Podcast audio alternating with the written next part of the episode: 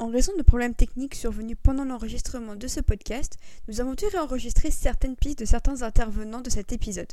Nous espérons que ce podcast vous restera tout de même agréable à l'écoute. On remercie Corentin d'avoir monté le podcast pendant près de 15 heures et on vous souhaite Beaucoup plus Beaucoup plus que 15 heures 20 heures On est marre 20 heures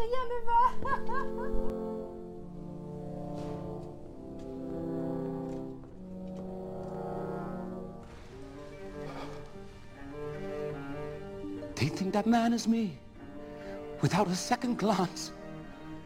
The stranger they have found, this man could be my chance.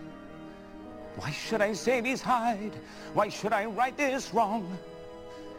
When I have come so far and struggled for so long.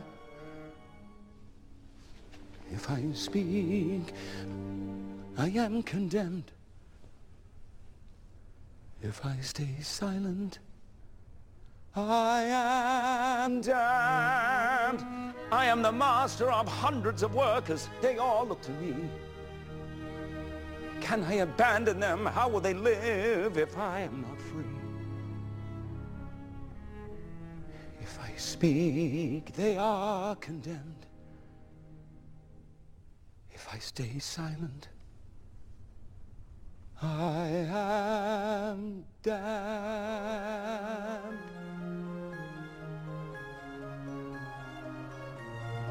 Who am I? Can I condemn this man to slavery? Pretend I do not feel his agony. This innocent who bears my face, who goes to judgment in my place. Bonjour à tous et bienvenue dans ce nouvel épisode de Nemo Adaptation Club, le podcast consacré aux adaptations en tout genre. Un épisode d'un genre un peu particulier euh, qu'on vous propose aujourd'hui puisqu'il est enregistré aux quatre coins de l'île de France en raison du confinement lié à l'épidémie de Covid-19. Euh, donc euh, on a quand même voulu tenter le coup et essayer d'enregistrer quelque chose. Euh, déjà pour euh, nous changer les idées à nous euh, les intervenants, mais aussi on l'espère pour vous changer les idées durant environ deux heures, on l'espère. Donc épisode aujourd'hui consacré aux Misérables, donc d'après euh, le roman de Victor Hugo, qui aura connu moultes et moultes adaptations. Euh, évidemment, pour en parler aujourd'hui, je ne suis pas seule, puisque j'accueille tout d'abord euh, celle qui m'aura accompagnée durant tout, euh, tout ce cycle Musicals euh, en ma compagnie, c'est Anne-Pauline. Comment vas-tu? Ça va très bien, merci. Également euh, aujourd'hui avec nous le retour de Johanna. Comment vas-tu, Johanna? Ça va, ça va. Et enfin, un petit revenant, vous l'aviez entendu dans notre épisode consacré à Alan Moore, notre hors-série, euh, en deux parties consacrées à l'auteur anglais. Il est aujourd'hui de retour pour parler avec nous euh, de Victor Hugo et des Misérables. C'est Benji, comment vas-tu? Salut, ça va très bien. Merci de me réinviter. Eh bien, merci à toi d'avoir euh, d'avoir joué le jeu, et, parce que j'avoue que je n'étais pas... J'étais un peu étonnée d'apprendre que tu voulais participer à ce podcast. Je ne pensais pas que tu avais des atomes crochus avec euh, le musical de Tom Hooper. Comme quoi, parfois, la nature humaine est pleine de mystères. voilà. Alors, Les Misérables, effectivement, euh, euh, roman de Victor Hugo euh, que Benji, je crois que tu as tenté de le lire sans trop de succès pour la préparation de ce podcast. En fait, après, après m'être proposé spontanément pour ce podcast, je me suis rendu compte qu'il y avait à faire ce qu'on appelle de la préparation. Et euh, ma préparation a été euh, très en deçà euh, de ce que je comptais en faire à la base. Et donc, j'ai lu une grosse centaine de pages de... Enfin, j'ai relu, parce que évi- évidemment, je l'avais lu dans, dans ma scolarité. Et puis, en fait, je me suis euh, convaincu tout seul que Victor Hugo était un de mes auteurs préférés après avoir lu un seul bouquin, qui est Notre-Dame de Paris. Euh, mais donc, euh, ouais, là, euh, avec mes, mes yeux actuels, je n'ai lu qu'une grosse centaine de pages de, euh, des Misérables. Ce qui est déjà énorme. Et alors, concernant votre, votre découverte du roman euh, Les Misérables, est-ce que, comme moi, vous aviez eu droit à une version divisée en trois parties Donc, euh, la première était consacrée à Fantine, la deuxième Fantine, consacrée à Cosette et la troisième consacrée à Gavroche. Donc, ça, c'était en école primaire euh, pour ma part. Donc, c'était vraiment euh, des extraits, c'était des, versions extrêmement abrégées, mais qui permettaient au moins de comprendre euh, la psychologie des personnages principaux. Est-ce que vous, vous aviez pu le découvrir comme ça ou pas du tout? Comment s'est faite votre découverte du roman et plus généralement de, Victor Hugo? Moi, j'avais eu au lycée, même au lycée, dans ma dans la bibliothèque de mon lycée, c'était en plusieurs tomes. Il y avait, il y avait, enfin voilà, ça avait l'air d'être des livres quand même assez colossaux, chacun quand même en tomes. Du coup, j'ai jamais eu trop le courage d'aller jusqu'au bout. Mais euh, oui, j'ai, quand même lu, euh, on va dire, des, des, des versions condensées euh, au sein de ma scolarité. Mais alors du coup, la lecture, elle s'est passée comment? Est-ce que vous aviez apprécié ou pas?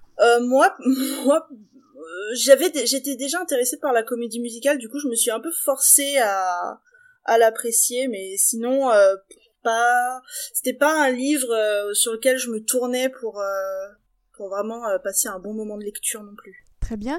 Et, euh, et, donc toi, du coup, Benji, tu l'avais déjà lu? Euh, oui, oui, mais euh, moi c'est pareil en fait. je l'avais lu dans, un cadre scolaire et, pareil en version abrégée, c'était au collège. Et j'ai assez peu de, souvenirs de ça, à part que effectivement, il y a toujours ce côté rébarbatif de quand tu lis un truc pour l'école, surtout à cet âge-là. Euh, et en fait, après, j'ai redécouvert, euh, en fait, j'ai redécouvert d'une part Victor Hugo en lisant euh, Notre-Dame de Paris en prépa, et d'autre part l'histoire des Misérables en voyant le film de Tom Hooper. Que, et alors ça, je veux pas trop spoiler nos avis, mais même si c'est un film qui s'est fait pas mal défoncer de, part en part, moi j'avais pris quand même pas mal de, plaisir à le voir au, moins la première fois. Euh, et, et, alors là, les auditeurs vont vraiment euh, être morts de rire, mais pour parfaire euh, cette préparation inaccomplie de ma part, j'ai même pas réussi à, le, à, le, revoir une deuxième fois ce matin. mais, mais en tout cas, oui, c'est un film que j'avais plutôt bien aimé voir la première fois. Et, et, et puis, en, en, fait, c'est des personnages qui fonctionnent très bien, c'est une histoire qui fonctionne très bien. Et voilà, ça, on aura l'occasion d'en reparler. Et alors du coup, toi, euh, Anne-Pauline, euh, dis-nous un petit peu comment s'est passée euh, ta, découverte des Misérables. Franchement, j'en ai vraiment très très peu de souvenirs. Peut-être un texte ça et là étudié, tu sais, au collège ou au lycée, genre étude de texte avec des extraits et tout. Je crois que j'avais lu une version très très très condensée, tu sais, genre la toute petite version qui était dans la collection blanche, où sur la couve, t'as une mini image de Cosette avec son seau et et, j'ai ouais j'ai souvenir de cette édition là mais je crois je crois que j'ai jamais vraiment lu euh, lu les, les Miss. J'ai un souvenir plutôt des adaptations euh, des vieilles adaptations que j'avais vues à la télé la version française. Alors pas celle avec Depardieu l'autre. Euh, ouais avec Jean Gabin euh, qui est pour moi une des on en reviendra mais pour moi c'est la, la, plus réussie des adaptations. Mais euh, Ouais, donc du coup, c'est vraiment très très flou et je pense que mon intérêt pour les Miss est clairement revenu avec euh, avec le musical. Et donc ça, on, reviendra aussi plus tard. Mais voilà, au niveau de la littérature, pour moi, c'est un mystère et je pense que ça restera un mystère. Euh, parce que c'est vraiment pas au planning de me farcir euh, les plus de 1500 pages. Euh, no, thank you. Donc voilà. Et alors, donc, euh, je m'adresse directement à Benji, donc, euh, qui est le Victor Hugo Stan de ce, de ce podcast. Euh, comment tu, tu, as appréhendé la, la lecture et, et est-ce que tu peux un peu nous, nous, parler au moins du début du, du, du livre et qu'est-ce que ça raconte concrètement? Oui, bien sûr. donc, les, les, Misérables, donc c'est c'est un bouquin de Victor Hugo. C'est un bouquin qui arrive euh, assez tard euh, dans la carrière euh, du, bonhomme, ce qui est, ce qui est important à, noter parce que Victor Hugo, c'est un, un auteur qui a beaucoup changé au cours de sa carrière, à la fois stylistiquement, mais surtout politiquement et humainement, en fait. c'est en, fait, c'est quelqu'un qui a commencé à, l'origine. Victor Hugo, c'était un, un ultra-monarchiste. Euh, et donc, euh, donc quelqu'un qui avait euh, très fortement en lui la, la, nostalgie voilà, de, de, la monarchie, de l'ancien régime. il, s'inscrit dans le, dans le courant littéraire du, du, romantisme. Et, et finalement, c'est peut-être même un, de ceux qui, qui l'incarnent le mieux. En fait, si on veut, si on veut comprendre c'est quoi le romantisme sur le plan littéraire et pas juste comme un terme vague, c'est une bonne idée de, de, se lancer dans un Victor Hugo, on comprend tout de suite. le romantisme, c'est des, en fait des choses énormes. C'est tout est tout est tout est la version paroxystique euh, de ce que ça peut être dans un bouquin romantique. Donc euh, les choses sont immenses, les émotions sont intenses, les situations euh, sont terrifiantes. tout est exagéré, tout est de proportions mythologiques. Et, donc les, Misérables, en fait, euh, parce que Victor Hugo, c'est aussi un poète. Euh, donc, c'est un poète, c'est un romancier, c'est un dramaturge. Euh, il a écrit au théâtre ce qu'on appelle des, drames, donc qui sont ni des comédies ni des tragédies, qui sont les, les, genres classiques, mais qui sont pareil, un genre du romantisme, donc du 19e. Euh, et euh, les, Misérables, euh, c'est son deuxième immense roman, on va dire, si on compte Notre-Dame de Paris avant. Il y a d'autres romans, hein. il y a 93, il y a des choses comme ça.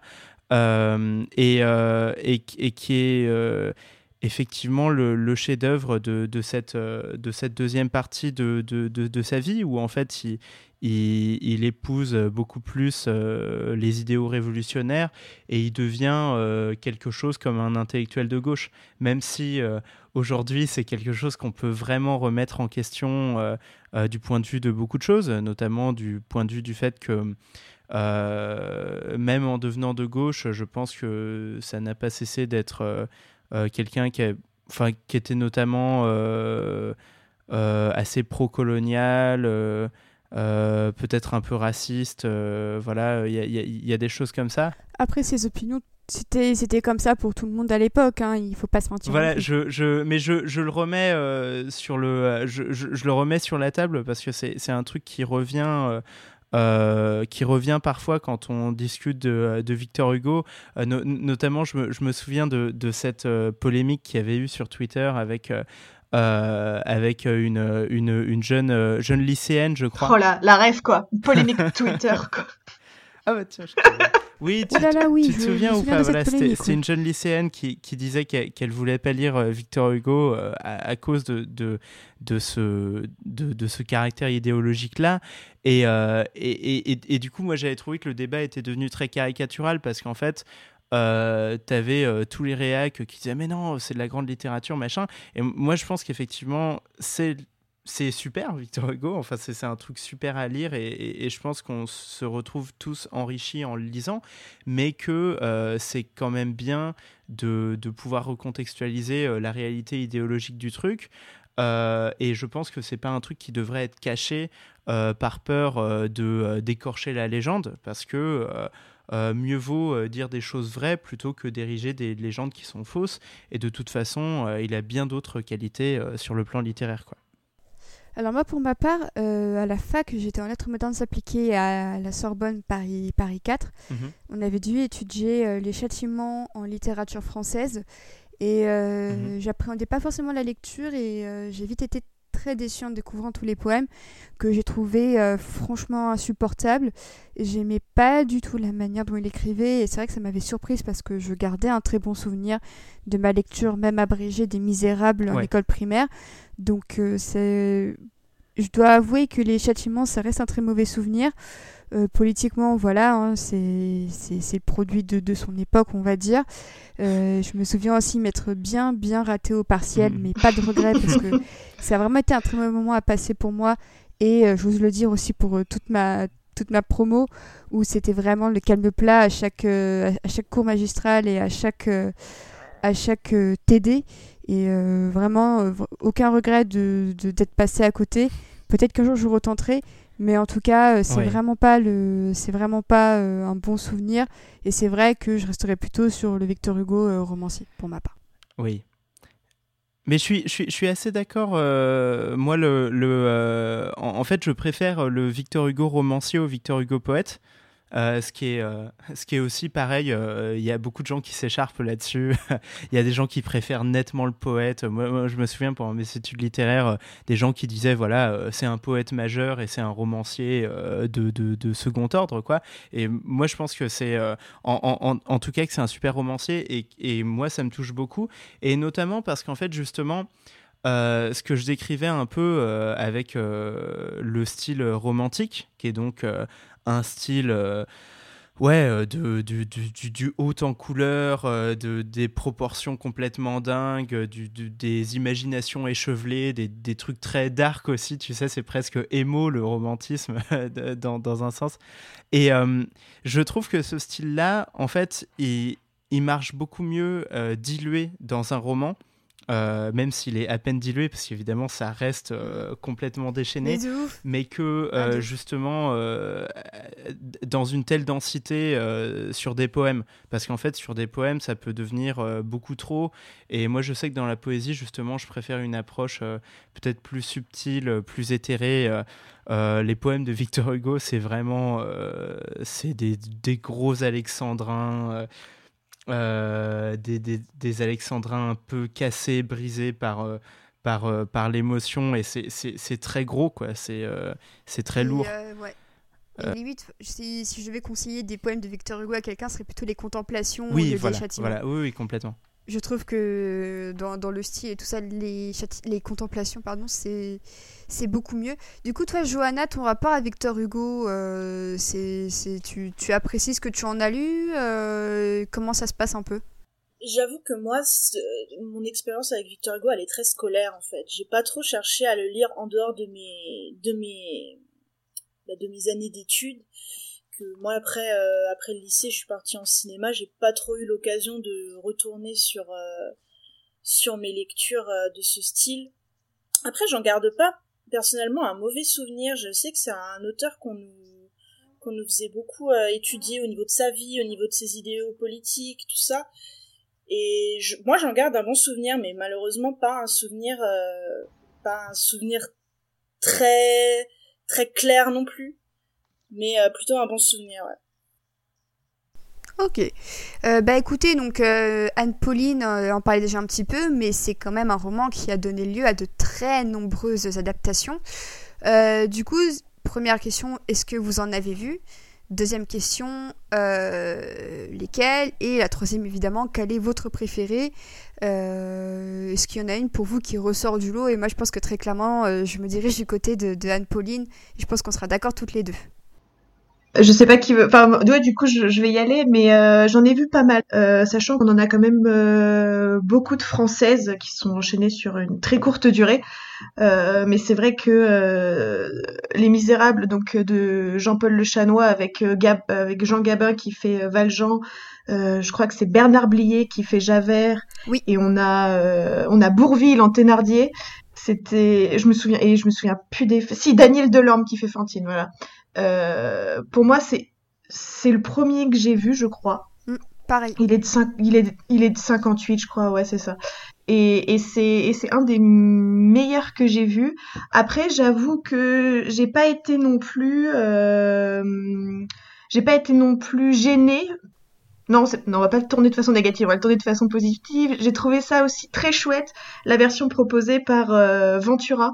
Euh, c'était pas très longtemps après, euh, enfin pas très longtemps après, si en fait c'est dans les années 80, je dis n'importe quoi, c'était vraiment dans les derniers rôles de, de Ventura où il fait lui-même Valjean. Et je crois qu'on a et c'est Michel Bouquet qui fait Javert. Mais je crois que c'est ouais, c'est dans les années 80 donc c'est parti des derniers rôles de Ventura. Il était pas mal du tout aussi mais il était euh, il manquait de charme au niveau du casting, je pense, parce que quand t'as un mec comme Ventura qui te fait un Valjean en face, c'était pas évident de suivre et je trouvais que le, le casting était pas foufou en face. Euh, ensuite, je sais qu'il y en a eu un avec Belmondo. Ouais. Mais euh, j'en ai, j'en ai, ouais, oui, avec Belmondo et, euh, et, et je crois, attends, parce que ça, c'est des années 90. Donc t'as Belmondo en Valjean faudrait regarder, mais je crois que t'as des trucs. Le casting était quand même était quand même assez assez. Je crois que c'est un film de Claude Lelouch, mais euh, celui-là, je l'ai un peu. Ouais. Je 95. Ouais, c'est ça. Je l'ai un peu bloqué de ma mémoire 95. parce qu'il est vraiment très très très mauvais. Euh... Avec Jean-Paul Pelmondo et Michel Boujna. il est il est hyper mauvais celui-là. Euh... C'est une adaptation très libre en fait. Ouais, avec Alessandra Martinez. Oh putain, avec ouais ouais ouais ouais mais c'est ouais il est il est vraiment euh, je pense que si euh, t'es un si t'es un non fan de Belmondo, tu peux citer ça et t'es sûr de gagner la conversation tellement c'est mauvais ce film. C'est euh, et je crois même pas que je l'ai vu en entier. Je crois pas. Alors, la musique de Michel Legrand en plus. putain, ça. Ah ouais? Ouais, ouais, ouais. Musique de Michel Legrand, français Ah putain. DJ Barbelivien. Ah ça tue, ça aurait pu tuer hein, vraiment. On avait un truc. hein. Et également euh, nommé Les Misérables du XXe siècle. Parce que comme c'est une adaptation libre, du coup, ils Ouais, ont bah ouais. recontextualisé, ça. Ouais. Et puis euh, j'ai vu après euh, la version euh, américaine avec Liam Neeson en Valjean. Oh mon dieu. Franchement, Elle est incroyable. elle est incroyable. Ouais, non, franchement, c'est. Non, il y a a pas de mots. Je pense qu'il faut, il faut aller le voir, celui Il faut le voir, celui-là. Genre, récupérez-le, je sais pas où. Mais vous avez euh, Liam Neeson en Valjean. Vous avez, euh, vous avez Geoffrey Rush en Javert. Et vous avez Hugh Matterman en Fantine. Juste ça, franchement, ça vend du rêve grave. C'est du génie. C'est du génie. C'est du génie. C'est, euh, mais faut aller le voir. Je pense que honnêtement, en plus, il a dû, euh, il a dû servir vraiment d'inspiration à, à Tom Hooper. Bon après, je sais pas si c'est une bonne ou une mauvaise nouvelle, mais en tout cas, euh, moi je l'avais trouvé chouette et c'était une proposition assez marrante, euh, voilà, du point de vue américain. Et du coup, bah la dernière, c'est les Miss de Tom Hooper. Alors, sachant effectivement que Les, les Miss de Tom Hooper, c'est une adaptation non pas du roman de Victor Hugo, mais du musical Ouais, ouais, a, euh, qui a été inspiré par le roman. Donc ça, c'est une confusion que beaucoup de gens ont fait à la sortie euh, du film, en se plaignant qu'il y avait des chansons, patati patata. c'est normal, c'est l'adaptation Ouais, d'un musical, donc évidemment qu'ils allaient reprendre les chansons. Mais c'est vrai que la communication autour a été, je trouve, assez euh, maladroite, en tout cas en France, et ça a créé du coup euh, de, un, Mm. certain, un certain malentendu. Mais pour ce qui est de la dernière version en date euh, sur la BBC, avec notamment Dominic West et Lily Collins, il y a zéro chanson, c'est vraiment une adaptation pure et dure euh, du livre de Victor Hugo. Et pour parler de certains téléfilms en France, euh, l'un des plus connus, c'est celui réalisé par euh, José Dayan pour euh, TF1 au tout début des années 2000. Oui, c'est ça, c'est ça, c'est ça. Et où il y avait John Malkovich en Javert. Ouais, c'était trop... Oh putain, c'était tellement la classe Mais franchement, le casting Il était était assez trop classe Mais ouais, parce que t'avais du, du Charlotte Gainsbourg, t'avais du, du, Ouais. du Christian Clavier, t'avais du Virginie Ledoyen, du Jeanne Moreau, t'avais John Malkovich qui s'est perdu, qui est là. Mais franchement, c'était. C'est rien, c'est mon chat qui fait le pitre. Coucou Titi Mais euh, donc ouais, donc c'est la seule version télévisuelle que j'ai vue. Voilà, donc là c'est un peu, je vous ai un peu fait du télé-shopping de tout ce que j'ai vu dans les miches, je suis désolée. Mais, euh, mais voilà, mais après je sais que, euh, enfin je- j'en ai vu probablement que un tiers. euh, Enfin il y a des adaptations des Misérables, ça a commencé au début du XXe siècle, hein, clairement. Mais c'est vrai que depuis les, les débuts de- du, du cinéma et de l'apparition des appareils cinématographiques, Les Misérables, ça a donné lieu Ouais, à énormément ouais, ouais, d'adaptations. Et c'est normal puisque le matériau de base est extrêmement dense et euh, c'est vrai que le statut culte de l'œuvre permet aussi euh, aux réalisateurs d'avoir euh, carte blanche, de pouvoir raconter ce qu'ils veulent, de pouvoir avoir d'énormes castings et d'en faire à chaque fois des événements euh, assez importants. Et par exemple, même en date récemment, on a Les Misérables de Lachlie qui se déroule à Ah, Montfermeil. Euh, c'est pas une adaptation proprement parler, mais c'est clairement une influence pour quelqu'un qui, qui, qui en parle. Et euh, je crois que Benji, tu voulais réagir là-dessus. je vou- je voulais dire, euh, tu, tu, tu, tu- tu disais que euh, les, les Misérables, c'était un, un- un truc évident euh, dès qu'il y a eu euh, la possibilité de le faire au cinéma, que les gens allaient l'ad- l'adapter. Et je suis, je suis assez d'accord, mais de, de manière générale, avec Victor Hugo, en fait, c'est un, matériau, je trouve, extrêmement riche à adapter et, euh, et qui en plus fonctionne dans, dans plein de registres différents. Et c'est ça qui est passionnant, quoi, parce que euh, euh, justement, pour Notre-Dame de Paris, on a un, on a un film Disney. Euh, pour, pour Les Misérables, on a une comédie musicale à Broadway. Et en fait, c'est que. On a eu une comédie musicale en France, Notre-Dame de Paris. hein. Tu la cites pas celle-là. oui, c'est Ouais, vrai. ouais. Ah, franchement, vrai, Je comptais en parler un jour dans le podcast. Hein. Je comptais un jour parler de Notre-Dame de Paris un- dans le podcast. Hein. Un, un avis sur, euh, sur la comédie musicale Notre-Dame de Paris un euh, chef-d'œuvre, un Ah, je chef-d'œuvre. kiffe C'est vrai. Ah, mais je kiffe Attends, franchement. Non, mais euh, en, en- en- tout cas, c'est quelque chose qui fonctionne très bien dans les adaptations et qui pourrait sembler presque un peu contre-intuitif quand on découvre les bouquins, parce qu'en fait, euh, les euh, et ça, je voudrais le dire pour justement n'importe qui, qui qui serait tenté de d'aller rentrer un peu dans, dans les textes après avoir vu les films ou ou, ou des choses comme ça.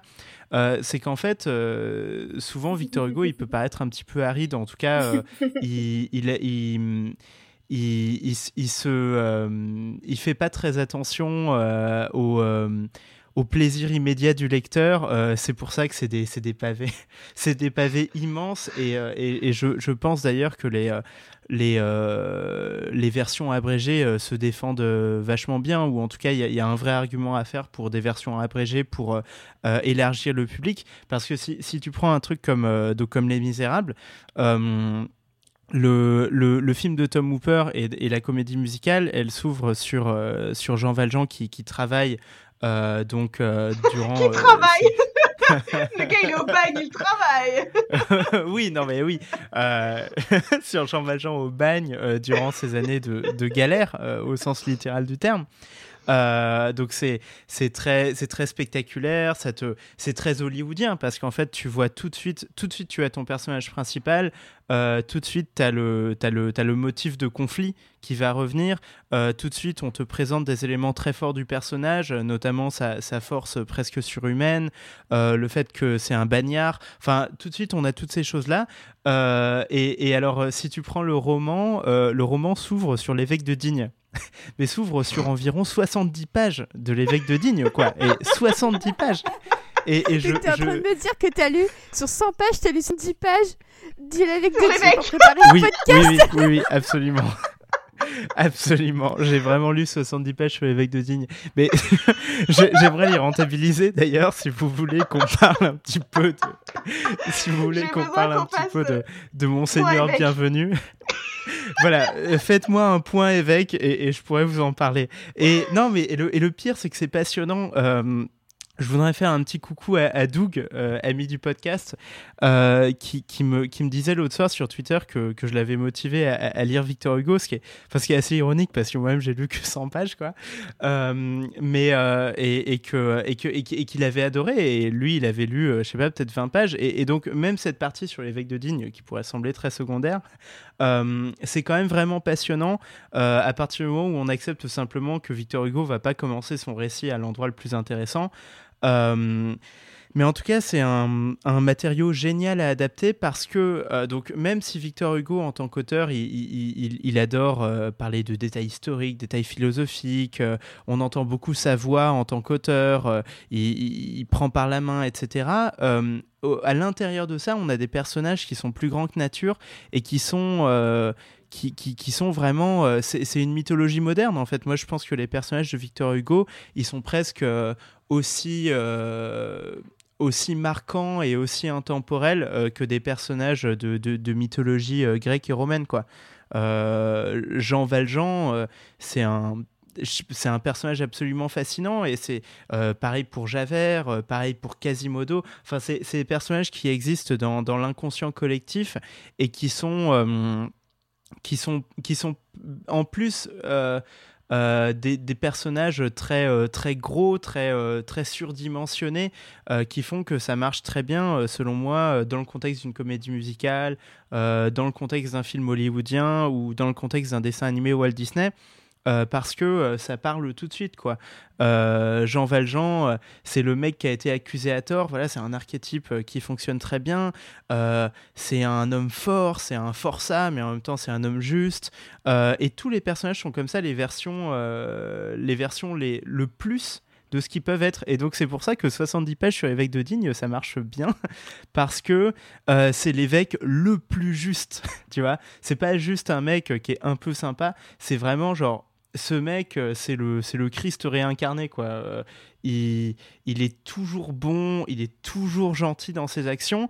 Et là où ça pourrait être vachement un défaut pour n'importe quel autre type d'auteur, de, de dire euh, Ah, mais en fait, tes personnages, ils sont complètement unidimensionnels.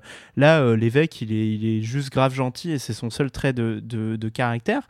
en fait, chez Victor Hugo, ça marche parce qu'il y a une sorte de, souffle poétique. Et cet évêque de Digne, en, fait, tu finis les, larmes aux yeux euh, tellement il, tellement, euh, tellement il est juste et tellement il est, euh, il est honnête avec Jean Valjean quand il le rencontre. Point évêque. Et du coup, Benji, est-ce que tu as vu des adaptations outre celle du musical? Non. Est-ce que tu as vu genre celle. T'en as vu aucune? Non, voilà, merci. Le gars nous a fait une tirade de 10 minutes sur un évêque pour nous dire qu'il avait vu zéro adaptation. Merci Benji, vraiment. c'est pour ça que j'ai passé autant de temps sur les mecs de Les gars, ils noyaient le poisson, quoi. Et, du coup, toi, Johanna, est-ce que t'en as vu, à part celle, De, celle de, bah, du, musical de Tom Hooper, est-ce que t'en as vu euh, de ton côté, même quand t'étais gosse? Bah, moi, je crois que c'est. Je crois que c'est pire que ne pas en avoir vu, c'est que j'ai vu que celle avec Liam Neeson. Mais c'est déjà plus que Benji, tu vois. Bah, c'est plus, que Benji, hein, franchement, euh, on va pas se plaindre. C'est plus, mais je sais pas si c'est hyper euh, représentatif de. Enfin, c'est quoi. Enfin, le film doit durer une heure et demie à tout casser, une heure quarante, je crois. Ouais. Donc mec, on, a déjà dit que c'était un livre qui était quand même hyper dense, qui avait euh, voilà 70 pages sur un seul personnage. Donc imaginez-vous en une heure et demie euh, les, les coupures qu'il a dû y avoir pour faire un film euh, qui avait un petit peu de sens pour euh, le film avec Liam Neeson.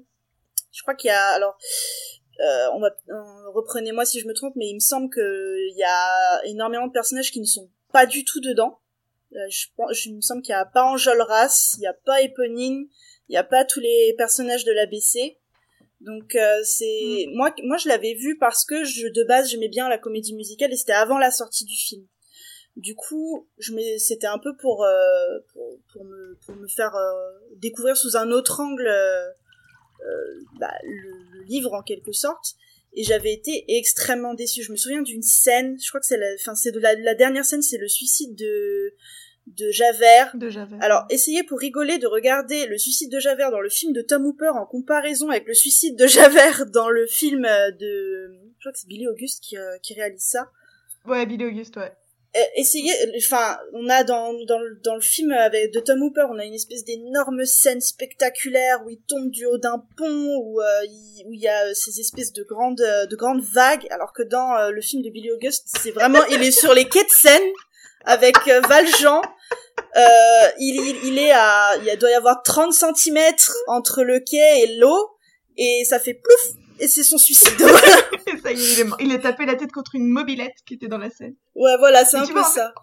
En fait, ce qui est fou avec, euh, enfin, ce qui est fou, ce qui est assez intéressant avec le matériel de base, qui est un livre aussi gros que Les Misérables, c'est que tu peux montrer ce que tu veux montrer euh, en, en, en, en, prenant dans, en prenant ce qu'il y a dedans le sujet que tu as le plus envie de traiter. Si tu as le plus envie de traiter une question euh, assez romantique, enfin au sens euh, littéraire du terme, euh, d'une guerre vengeresse entre deux personnages que sont Javert et Valjean, t'y trouves ton compte parce que le roman est très très long là-dessus. C'est une espèce de, de situation entre deux ennemis jurés qui dure pendant des années et des années, tu peux faire tenir un film de deux heures et demie facilement sur la relation entre Javert et Valjean sans que euh, l'histoire de, euh, Louis-Philippe ou, euh, ou des amis de l'ABC ait un impact sur leur relation. T'as même pas besoin, tu vois. Alors que si tu veux faire quelque chose plus sur la, la, justice sociale, sur la révolution politique, sur une, la lutte des contre-pouvoirs, etc., tu peux aussi trouver ton parti là-dedans. Si tu veux faire un truc sur vraiment la pauvreté, l'émancipation par l'argent, etc., tu ramènes Cosette, tu ramènes Fantine. Vraiment, c'est un truc tu vois, enfin moi je peux pas en vouloir à une œuvre, une adaptation qui dure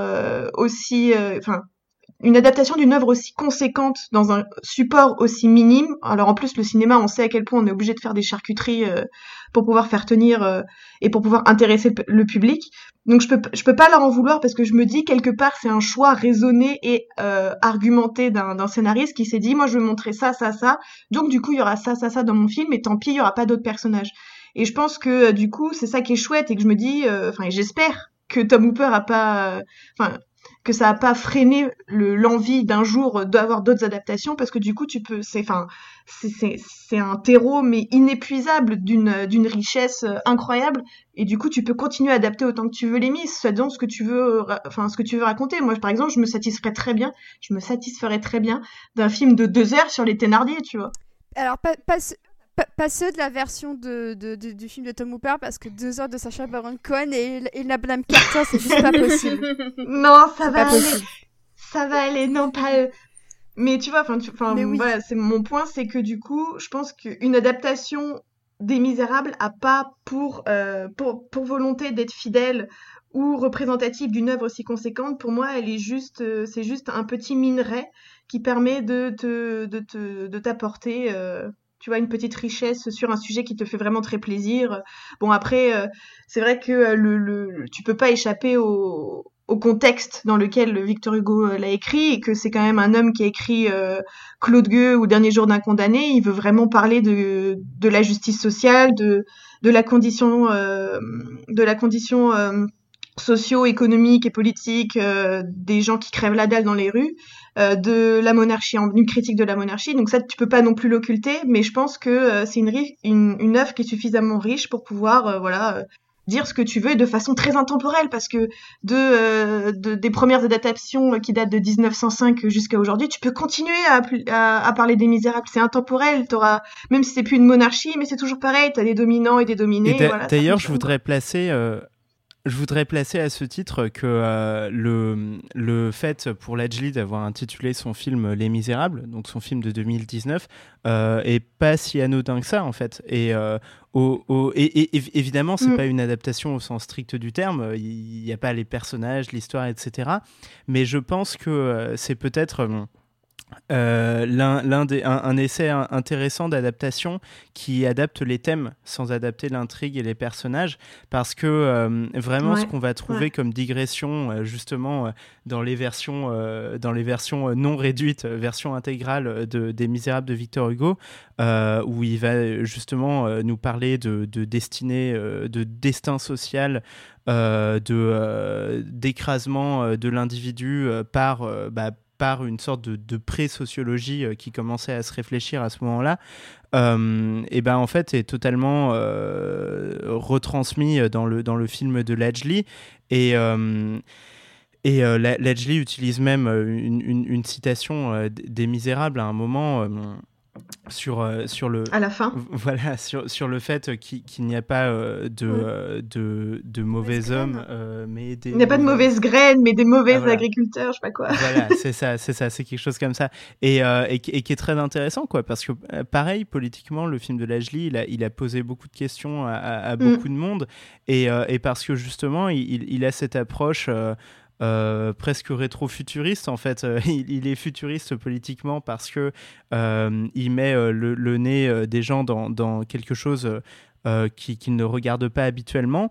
Et en même temps, il, retrouve ces thèmes-là. D'ailleurs, il y avait justement quand, quand, quand, je lisais Les Misérables, je, tombais sur cette phrase où, Victor Hugo dit il faut que la société regarde ces choses-là parce que c'est elle qui les produit. Donc euh, c'est quand même pas mal.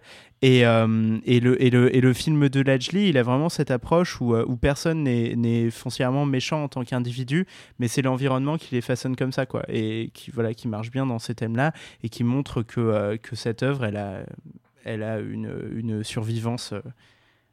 éternelle. Oui, et c'est ce, ce, que représente totalement le personnage de Valjean, qui est devenu malgré lui un, condamné et un fugitif. C'est parce que c'est c'est la, la pauvreté qui l'a piégé euh, dans une situation qu'il n'a pas choisie, qu'il a été obligé de voler pour se nourrir, et que du coup, à partir de là, il est devenu bagnard, et qu'à partir de là, il a voulu s'échapper, on lui a rajouté des années encore, et que du coup, c'est le serpent qui se mord la queue, et du coup, c'est vraiment, euh, voilà, c'est ce que tu disais Benji tout à l'heure, c'est que Valjean, c'est l'archétype même du mec qui a été euh, injustement condamné, oppressé, et, et, ça, mais clairement, mais ça, ça traverse euh, aussi bien toutes les générations que tous les pays, en fait. Toutes les cultures, euh, tout, tout ce que tu veux, toutes les histoires. Complètement.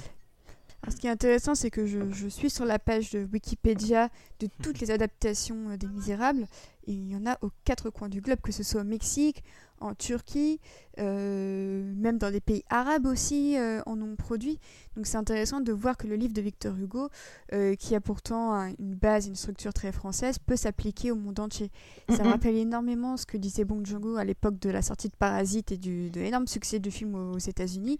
C'est qu'il pensait faire un film sur le capitalisme et ses, et ses ravages en Corée du Sud. Et au final, il se rend compte que le monde entier peut se reconnaître dans les inégalités de classe euh, que le film met en scène.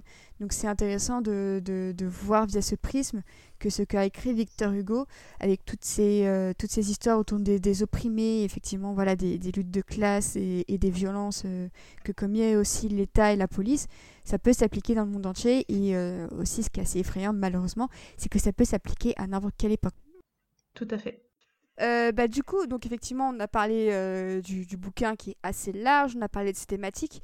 Maintenant, on va s'attaquer à une adaptation en musical euh, qui date des années 80, même de 1980 tout court, de Claude Michel Schoenberg. Pour la version française. Pour la version française. pour la version française. L'adaptation, l'adaptation en anglais qu'on connaît aujourd'hui, c'est 85, il me semble. C'est 85 avec un livret signé Herbert Kretzmer. Exactement, parce qu'en fait, la version qu'on connaît tous, c'est une adaptation d'une d'une comédie musicale en fait de 1980 qu'on a qui a fait peut-être je crois que ça fait euh, un mois à peine au Palais des Sports qui est écrite par euh, voilà exactement ça fait une semaine ça fait euh, quatre semaines au Palais des Sports qui a pas trop marché et il me semble que c'est trois ans plus tard au détour de d'échanges de, de d'idées, de, de cassettes, que euh, c'est Cameron McIntosh qui tombe sur la version et qui dit bah franchement on pourrait faire quelque chose avec. Encore ça rejoint euh, le fait que c'est assez universel parce que Cameron McIntosh, McIntosh il est anglais et euh, c'est alors il, me semble que il venait de faire, ouais il me semble que c'est à peu près au moment où il venait de faire Cats. Comme quoi. Donc il ressortait quand même d'un. Ouais. Voilà, ça il se rejoint. Il, a fait il ressortait d'un babine de d'un succès. Il a fait Cats, ouais. Exactement. Et 80 il ressortait de ce, du, du succès de Cats et euh, il s'est lancé dans l'aventure euh, Les Misérables qui, je pense, aujourd'hui est son plus gros succès parce que Les Misérables euh, en comédie musicale, c'est le, c'est un peu le Titanic du théâtre, c'est-à-dire que c'est le morceau, le blockbuster que qui, a traversé un peu les frontières. C'est, c'est hyper rare quand on quand on quand on regarde les comédies musicales qui vraiment ont voyagé au-delà euh, de euh, de leurs frontières et c'est le cas des Misérables parce que je me souviens quand ben, quand le, un peu avant que le film soit soit sorti c'était le 25, 25e anniversaire et qu'à chaque fois 15e 25e puis j'imagine 35e ils font un peu euh, un, un, grand concert une grande tournée et que la tournée du 25e anniversaire des Misérables avait quand même voyagé jusqu'à loin il me semble que c'était allé en Asie, que c'était allé en Amérique du Sud. Moi, j'avais vu à Paris au théâtre théâtre du Châtelet. Il me semble que c'était en 2009 ou 2010. Ouais. Et euh, enfin, il y avait euh, il y avait un public quand même. Bon, il y avait pas autant de public que, que je m'attendais à Paris, ce qui est un peu euh, ironique, mais si je me souviens bien, ça avait quand même été assez enfin ça, ça s'était exporté alors que oui et puis pareil de base c'est quand même une comédie musicale londonienne et on en avait parlé dans il me semble dans le dans le podcast sur Cats que parfois les comédies musicales anglaises ont du mal à aller aux États-Unis contrairement à l'inverse et que bah là ça a été un défi plus que réussi. Oui, et puis il y avait Nick Jonas en plus la version dans le française anniversaire. Oh putain. ouais, on pourra en reparler en plus parce que ça il va me servir de d'exemple dans le point Russell Crowe. parce que OK, bon alors j'en dis pas plus alors, excuse-moi. Voilà, mais oui effectivement dans le 25e. Alors bah, euh, Benji, euh, tu es un peu comme moi, tu n'as pas vu euh, la, la, comédie musicale. En revanche, Happy, toi, tu as pu la voir en live. Ouais. Je l'ai vu il y a deux ans, je crois. Oui, deux ans. je suis allée la voir Ouais. à West End, donc à Londres. D'accord. Voilà. Et est-ce que tu peux un peu nous raconter, genre niveau scénographie euh, Ouais. Est-ce que toi et Euh, vous, vous pouvez alors- nous raconter comment, à quoi ça ressemble pour que nous, les, les personnes qui seraient peut-être intéressées aient une idée de ce à quoi ça ressemble? Euh, alors euh, moi à West End, donc mais je pense que c'est pareil à Broadway. Euh, en fait, c'est euh, une scène qui est vraiment très très simple. C'est vraiment t'as euh, du parquet au sol et euh, du bois euh, poutré euh, en hauteur, euh, des escaliers, euh, vraiment très sobrissime. En fait. Ouais, mais avec encore moins de décor, sachant que Mamma Mia c'est tout blanc avec un escalier à la grecque, tu vois. Là t'as vraiment t'as rien du tout, t'as juste une plaque tournante euh, au milieu de la scène qui arrête pas de tourner. Donc c'est un enjeu aussi pour euh, pour les personnages parce que t'as des par exemple quand ils font le look-down au début, tu vois les gens qui tournent en cercle comme ça, comme s'ils étaient condamnés, tu vois, perpétuellement marcher en cercle, à toujours faire la même tâche, etc. Et euh, T'as des ajouts de décors aussi quand même, hein, parce que t'as quand même les grosses barricades qui arrivent, etc. Quand t'es chez les Thénardier, ils rajoutent des tables, des chaises, etc. qui sont enlevées et mis immédiatement par le, casting. Donc c'est vraiment très très très très très très sobre niveau décor. Euh, pareil, les costumes, il a rien de- d'extravagant. on n'est vraiment pas dans une production Disney. On mise vraiment sur euh, la sobriété et maître mot. Et euh, mais ça enlève rien au charme. Au contraire, je pense que ça permet aussi de se concentrer surtout sur la presta des personnages. Euh, enfin, moi, dans mon opinion, hein, après, euh, je, voilà, j'ai pas le savoir absolu, mais je trouve que c'est, euh, ça te permet de te connecter directement avec l'histoire, les personnages, les paroles et les performances vocales, parce que pour moi, genre, on en reparlera quand on parlera du film, mais moi, j'aimais beaucoup le film et j'ai, enfin, j'ai bien aimé le film et le musical m'a fait enfin, ça a été pour moi une énorme claque. Genre, ça a été vraiment plus de deux heures et demie de frissons non-stop, de larmes non-stop. Enfin, ça m'a, parce que on, en reviendra aussi sur le point Russell Crowe, tu vois. Mais il y a des personnages et il y a des prestations que tu ne peux pas aimer dans la version de Tom Hooper et que tu peux ne peux que vibrer quand tu le vois au théâtre. Et, euh, et vraiment, euh, enfin c'est il y a vraiment pas de mots pour décrire euh, ce que j'ai ressenti mais c'est parce que après je suis pas objective. C'est pour moi c'est très réussi parce que j'adore la thématique j'adore les chansons j'adore les personnages euh, l'histoire est super bien etc donc je pourrais je pourrais parler pendant des heures mais euh, mais vraiment c'est c'est un musical qui qui gagne de sa valeur par son casting qui est incroyable. Et c'est pas anodin d'ailleurs que toutes les personnes qui sont passées par la case misérable à West End ou à Broadway sont devenues des superstars. Euh, sont devenus des superstars et ont pu euh, et, Les Misérables leur a ouvert de nombreuses portes, de très nombreuses portes, euh, et ça leur a permis de, de devenir euh, les stars qu'elles sont aujourd'hui. Mais ça, Joanna le dira mieux que moi, je pense. Non mais c'est vrai en plus c'est le cas de c'est Léa Salonga par exemple c'est une référence mais une référence en, en en, en termes d'actrice c'est un Tony Award c'est même plusieurs je crois c'est euh, l'actrice de Broadway euh, par excellence et bah ce qui l'a fait découvrir c'est surtout Éponine, euh, Patty Lupone qui est une grande actrice de Broadway également aujourd'hui. C'était quasiment l'une des premières Fantines.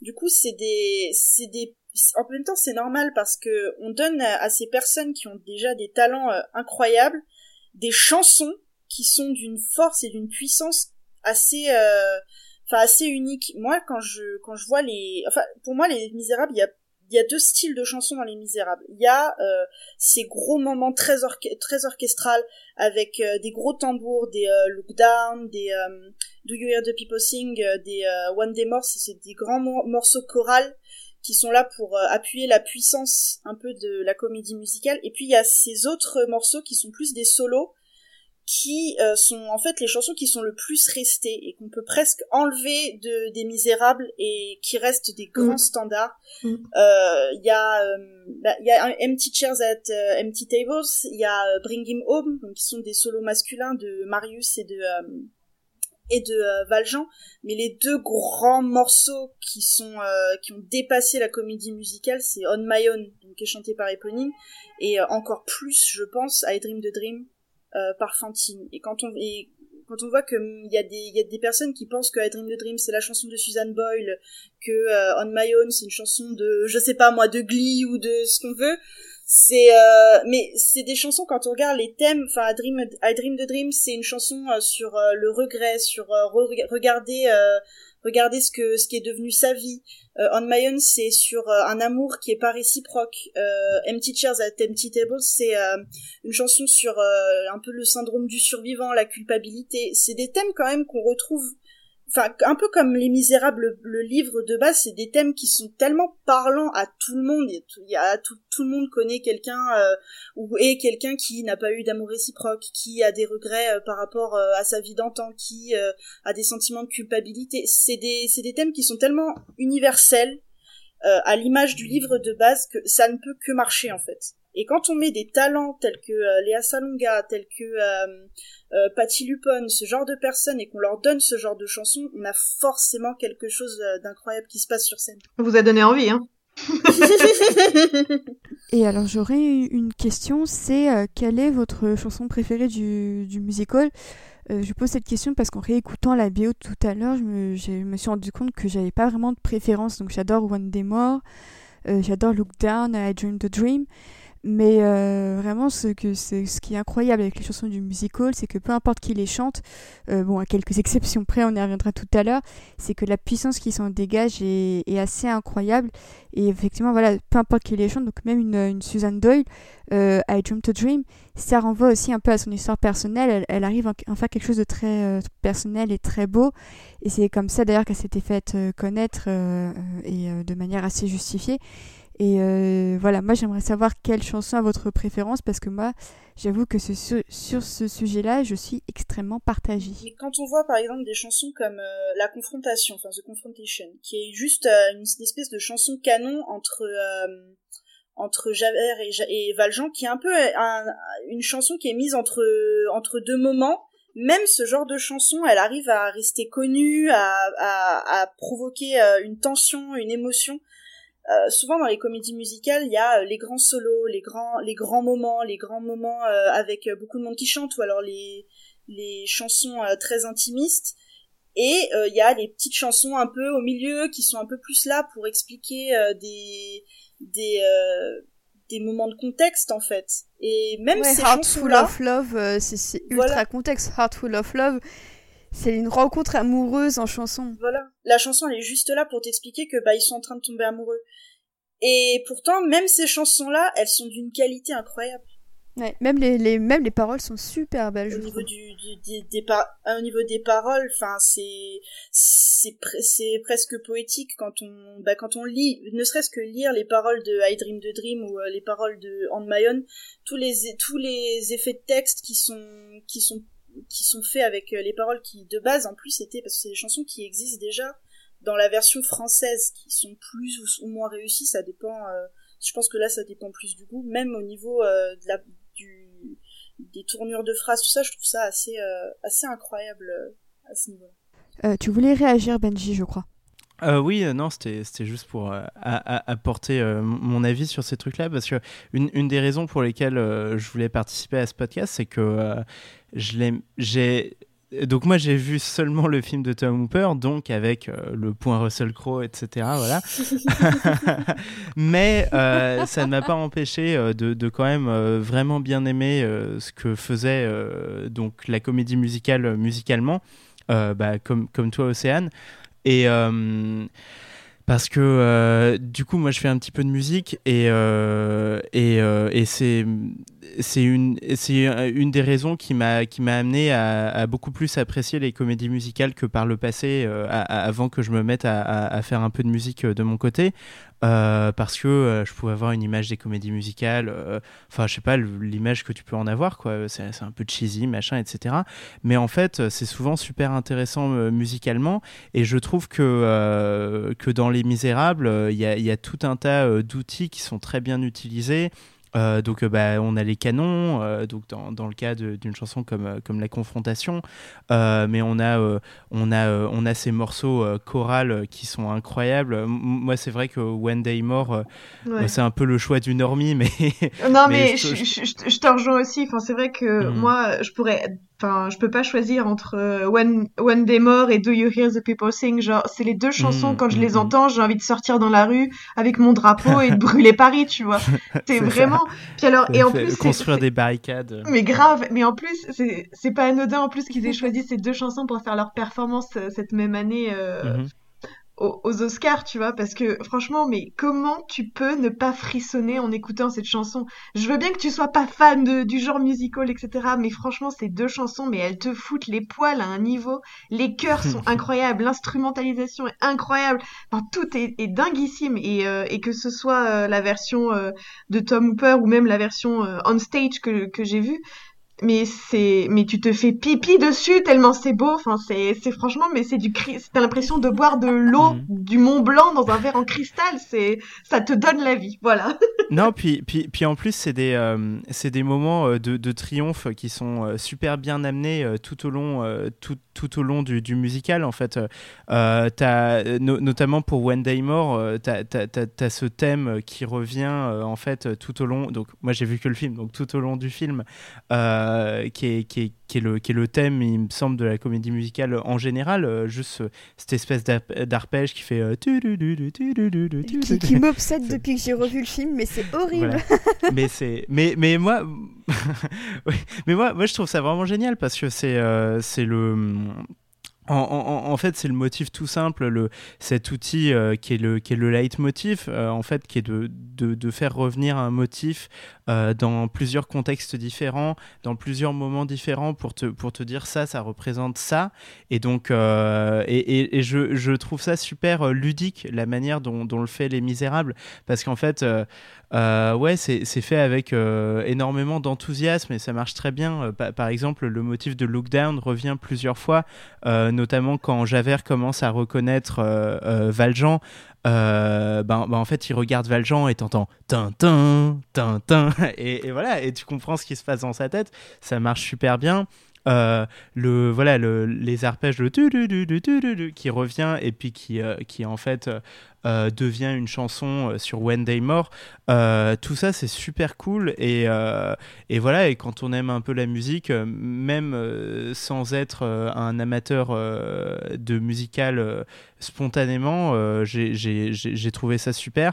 Et avec ceci dit le léger bémol de Peut-être que parfois, quand les dialogues sont chantés, mais ça c'est toujours difficile, je trouve, même dans des chefs-d'œuvre comme Les Parapluies de Cherbourg ou des choses comme ça. Euh, des fois, quand on choisit vraiment de même chanter les dialogues et tout, ça peut, ça peut être un peu compliqué. Mais euh, ce matin, justement, en commençant mon rewatch du Tom Hooper, euh, ça me faisait beaucoup rire ce, premier dialogue entre, entre Javert et Valjean, où, où tu as T'as donc euh, Javert qui le, nomme euh, par, par, son numéro de, prisonnier et il, lui répond euh, il lui répond My name is Jean Valjean. Et t'as Javert qui lui répond And I'm Javert. et c'est vraiment la manière la plus la plus nulle de te donner les noms des personnages quand les deux disent moi je m'appelle comme ça et puis évidemment de, délivré par Russell Crowe c'est encore pire quoi effectivement. Et euh, à part euh, les noms que, que Johanna a cités, il y a quand même eu d'autres acteurs aussi qui se sont illustrés euh, via le, le musical. Est-ce que vous voulez un peu parler de notre chouchou à toutes? Ah, Aaron Veit Mais oui Oui, Aaron Veit, il me semble pas qu'il l'ait fait sur scène. C'est vraiment que, sur, que dans le film de Tom T'es sûr? T'es sûr? Ah, je, je me souviens. Je, croyais que je croyais qu'il avait repris plusieurs acteurs, dont Samantha Barks. C'est possible. mais après, euh, Aaron Veit. Qui est incroyable en éponine, mais je pensais qu'il y avait eu déjà Aaron Pour moi, non. Pour moi, c'était pas Aaron Veit. Bah attends, merde, j'ai dû checker les mauvaises mais, euh, Aaron Veit, Aaron Veit dans, dans pardon, excuse-moi. Aaron Veit dans Les Misérables, le, le film de Tom Hooper, c'est euh, c'est avec Samantha Barks le un peu le quotient théâtre. Ça veut dire que Aaron Veit et Samantha alors Samantha Barks Samantha Barks c'était euh, l'actrice qui faisait Éponine à ce moment-là euh, à voilà, Du coup, c'était euh, sachant que Éponine c'était un rôle si je me souviens bien quand le film a été annoncé où toutes les jeunes euh, toutes les, les, jeunes actrices d'Hollywood voulaient être l'éponine du film de Tom Hooper parce que c'est un rôle c'est un rôle fort, c'est un rôle qui qui qui est marquant, qui a une chanson qui est marquante. Il me semble que c'était même Taylor Swift avait auditionné pour le rôle euh, qu'elle n'avait pas eu. Et ils avaient pris euh, Samantha Barks parce que c'était euh, le quotient théâtre, c'était l'actrice de West End qui vient du, qui est anglaise du surcroît, qui vient du pays d'où la comédie musicale a un peu, un peu émergé. Et c'était euh, voilà c'était l'éponine de l'époque. Et de l'autre côté pour Enjolras donc éponine et Enjolras c'est pas non plus des personnages euh, qui sont euh, si présents que ça quand on regarde. C'est pas des personnages principaux. Enjolras on a pris Aaron Veit parce que à l'époque et même encore aujourd'hui Aaron Veit c'est le jeune premier à Broadway. C'est l'un des trois acteurs avec Jérémy Jordan Jonathan Groff qui euh, qui a en tout cas à l'époque même enfin même encore aujourd'hui parce que je sais qu'il est dans Moulin Rouge qui est un peu le, la surproduction la super production de Broadway euh, de l'année. C'est euh, c'était les c'est euh, l'acteur le jeune premier qui avait tous les rôles bah, du beau mec quoi. du jeune homme qui enfin le rôle le premier rôle quoi. Là là le beau mec c'était un peu ça. Il a fait Rent. Il a fait Rent Il a fait Catch Me If You Can, il a fait Wicked, Les Trois Mousquetaires, Hairspray. Non mais dans Wicked par exemple, il fait vraiment l'archétype du, prince charmant avec Fri- euh, Fiyero.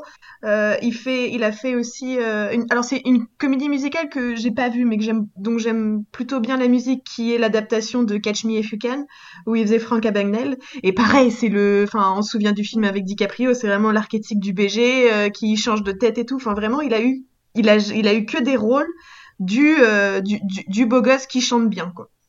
Voilà, pareil dans. Bah, il me semble qu'il avait commencé dans Rent, où il fait euh, le rôle Oui. principal. Il avait, ou pareil, c'est euh, le jeune rebelle euh, qui tombe amoureux euh, de euh, la, Ouais. la ouais, ouais. pauvre, euh, la pauvre fille euh, qui a le sida. Il avait. euh, Bah, Link dans là- Airspray. Là, voilà, Link dans Airspray. Et là, même maintenant, encore aujourd'hui, euh, quand même ça commence à, ça commence à dater. euh, il me semble que Wicked, quand il était dedans, c'est il y a plus de 10 ans. Ouais. Même encore aujourd'hui, on trouve le moyen de le, le caster dans Christian, dans l'adaptation. Oui, mais c'est pas de sa euh, faute s'il est beau. Oh, Exactement. enfin, il a rien demandé, Mais- le pauvre garçon. Mais du coup, c'était un peu la superstar euh, de Broadway qui était euh, qui était dans le film Les Misérables. Du coup, c'était regardez, on a aussi des stars de Broadway dans le film. Et euh, alors que c'est vrai qu'il fait Enjolras, alors que c'est si on devait vraiment faire une adaptation euh, théâtre, je pense qu'il aurait eu plus le rôle de Marius. Marius, enfin, je sais ouais, pas, ouais. mais voilà, c'est euh, il aurait eu le rôle de l'amoureux transi. Là, on lui donne Enjolras a pas de solo mine de rien.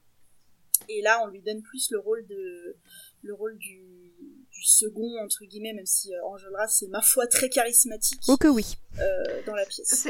C'est un personnage qui, que- qui soit joué par Aaron Tveit ou pas, qui vole de toute façon la, la vedette à Marius, déjà euh, de sa façon de s'habiller. C'est le, le gars à la veste rouge. Euh, tu le remarques tout de suite, c'est le leader, c'est euh, ouais, c'est comme tu dis, c'est le leader charismatique. Il mène ses, son club euh, avec une poigne fervente. T'as le, club. bah, c'est le club, mais tu vois, enfin, tu vois, c'est vraiment le mec qui, qui en a marre de la parole, de tergiverser, et maintenant, c'est, le mec de l'action, tu vois. Et je pense que c'est un gars qui, qui, il a pas de solo, mais c'est aussi représentatif du personnage, qui est un gars qui veut jouer collectif tout le temps, tu vois. C'est, euh, et, et tu vois, genre par exemple, si, si le club de l'ABC était euh, une allégorie sportive, ce serait euh, un club de football américain, et Marius, ce serait le quarterback qui veut en faire qu'à sa tête, tu vois. Et, et alors que, euh, alors que tu vois, il- je trouve que Enjolras, quand il est là, il a tendance à éclipser vraiment beaucoup Marius, qui est en plus un personnage qui est vraiment le, le petit timide, un peu maladroit, le, le petit garçonnet, passif. tu vois. Ouais, qui est ultra passif et, et, et ça se voit même dans son costume. Alors là, du coup, ils ont misé sur Eddie Redmayne en disant on va prendre un mec qui est un peu calibré, qui, a, qui commence à avoir un peu de, de, de, de, de, de street cred, tu vois. Mais ça reste un personnage qui est hyper effacé, euh, vraiment. euh, Enfin, vraiment, moi, euh, Marius, euh, j'ai envie de le tabasser, quoi. Enfin, euh, il est, il est, mais il est mais mou du genou. euh, ses chansons, Super fade, t'as envie- ouais. Ah, il est fadissime. D'ailleurs, faites, faites ce que vous voulez de cette information, mais le premier Enjolras à Paris en 80 euh, au Palais des Sports, c'est Michel Sardou. Mais Ah, Et si, Bon, bah, j'aime plus trop ce personnage, finalement. c'est dur, ça. hein. voilà. Ça, ça lui met un coup tout de suite. hein. Exact. Après, Ah, ah, j'attendais la fin de la tirade sur Enjolras pour. euh, Ouais, pour bah, t'as tout ça. tout. Mais cela dit, il y a un truc, tu vois, il y a One Day Mort, le lac du Connemara, tout ça, tu vois. Il y a un truc. Voilà, ouais, c'est ça. Ça, ça, me- ça va bien ensemble. C'est des, hymnes modernes, en fait. C'est hein. ça, c'est ça. voilà. Intemporels comme Victor Hugo. hein. C'est bien dit ça, Benji. C'est très très bien dit. Est-ce que vous aviez quelque chose à rajouter sur le musical avant qu'on passe au film de Tom Hooper? Non, je pense que après, euh, j'ai- ouais, puis moi j'ai des choses à faire en parallèle, mais c'est c'est vrai que ce sera plus intéressant si on parle du film euh, d'abord. Très bien. Et bien écoutez, passons au film. Réalisé par Tom Hooper qui sortait de son Oscar pas du tout mérité Hmm. Parce qu'il a gagné au nez et à la barbe de ce chaîne network et ça fait 10 ans Ça va faire 10 ans cette année que je reçois ça Et j'en ai rien à tourner la page, Océane Je ne tournerai jamais cette page. De la même manière que, que Javert en veut à Valjean, moi j'en veux à l'Académie d'avoir récompensé J'allais absolument dire ça. par rapport à ce chaîne network. Quoi qu'il en soit, donc après le succès du discours d'un roi, Tom Hooper revient tout bas penché Universal et se décide à faire une adaptation euh, du musical Les Misérables. Une grosse superproduction tournée en Europe.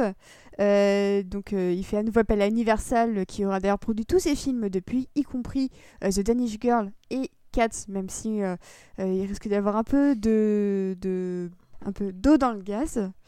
Euh, entre, euh, entre le réalisateur et euh, le studio, parce qu'il faut bien avouer que ça n'a pas été super facile pour lui depuis quelques mois. Mais mm. donc il revient avec un casting assez incroyable. On sait que ça s'est joué, on en avait parlé dans notre podcast donc consacré à Cats. On en avait parlé des, des, des, différentes actrices aussi un petit peu déjà, mais c'est vrai que les négociations ont été super rudes, que ça a été super galère de trouver le casting, parce que tout le monde à Hollywood se battait pour ses rôles. On a donc un casting principal, hein, principal euh, composé de Hugh Jackman en Jean Valjean, Russell Crowe en Javert, Anna Tawai en Fantine, Amanda Seyfried en Cosette, Eddie Redmayne en Marius, euh, Bonham Carter et Sacha Baron Cohen qui jouent le, couple Thénardier, entre autres. Euh, du coup, autant dire que la réception critique, ça a été une douche froide au niveau de, de la critique qui n'a, je pense, pour certains, comme je disais tout à l'heure, pas du tout compris que c'est une adaptation du musical et non pas du roman. Euh, mais quoi qu'il en soit, même aux États-Unis, le, film a acquis un statut un petit peu spécial. Euh, Anna a reçu son Oscar pour avoir joué, euh, avoir joué Fantine pendant un quart d'heure. Euh, mais à part ça, c'est vrai que c'est une adaptation qui, qui encore aujourd'hui, elle s'était coupé les cheveux quand même. Elle s'est coupé les cheveux, tu m'étonnes. Je me souviens que même pour la, la, promo de Dark Knight Rises, elle arrivait sur les tapis rouges avec sa pixie cut en mode Regardez les gars, je me suis coupé les cheveux pour les misérables. Bientôt le résultat sur vos écrans. C'est le point Nathalie Portman dans V pour Vendetta quoi. Mais de ouf, de ouf. Et du coup, donc le film, euh, bah soit on a une partie du public qui l'adore, qui adore ce film. Si on a un public qui vraiment le déteste, il y a un rejet total. Euh, vous, clairement, de quel côté vous vous rangez? Le suspense est intenable. Vas-y, je vais, je, je vais commencer parce que je suis le boulet de ce podcast un peu.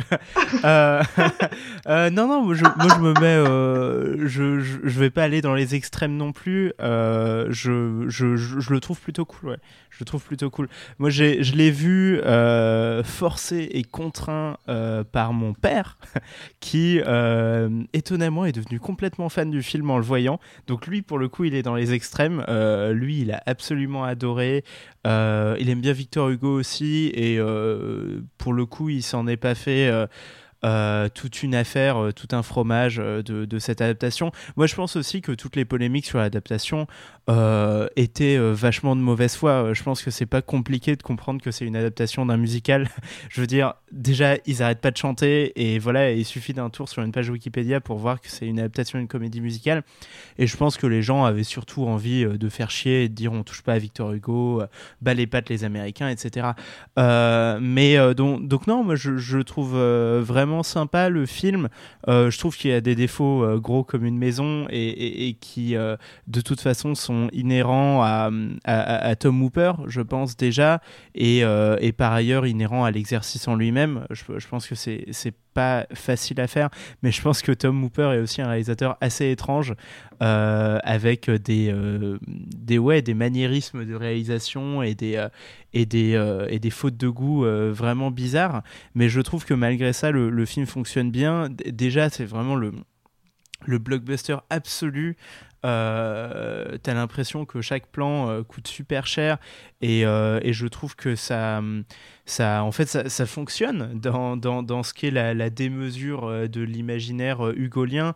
je trouve que justement l'ouverture avec Valjean au bagne qui, qui, tire la galère et tout, enfin c'est voilà, c'est cool quoi. Le, truc est complètement démesuré, la galère est immense. Tu vois, ça, ça, ça, ça renforce vraiment. Ils sont genre, ils sont genre 30 à la tirer, quoi. J'en peux plus de cette séquence. non, mais. Mais oui, bien sûr, on va réussir à la rentrer au port, il y a pas de souci. oui, mais ça, c'est sûr que oui. Mais bon, voilà, il y a cette espèce euh, d'exagération, euh, de tout est complètement surdimensionné qui, qui marche bien. Euh, mm.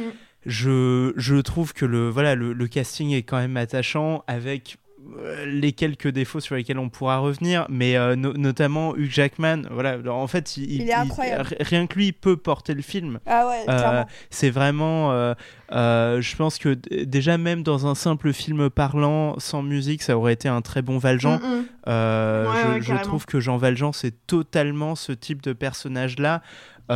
c'est un personnage euh, j'arrête pas de me répéter, mais qui, voilà, qui est haut en couleur, qui est surdimensionné, qui, est, qui a une force surhumaine. Donc c'est quelqu'un qui doit, qui, qui, doit avoir déjà ça physiquement. Et Hugh Jackman l'a totalement. Euh, c'est un des physiques les plus impressionnants euh, du cinéma américain contemporain.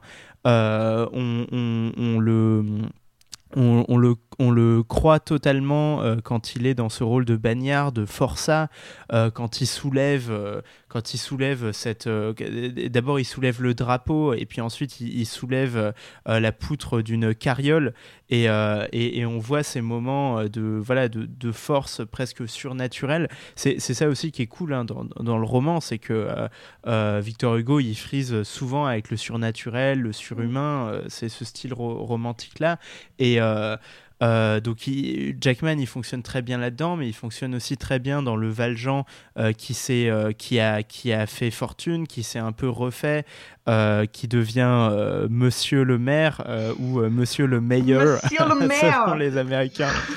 Monsieur le meilleur je, n'arrêterai pas d'imiter. mais c'est vraiment, vraiment Monsieur le maire, comme ça. voilà.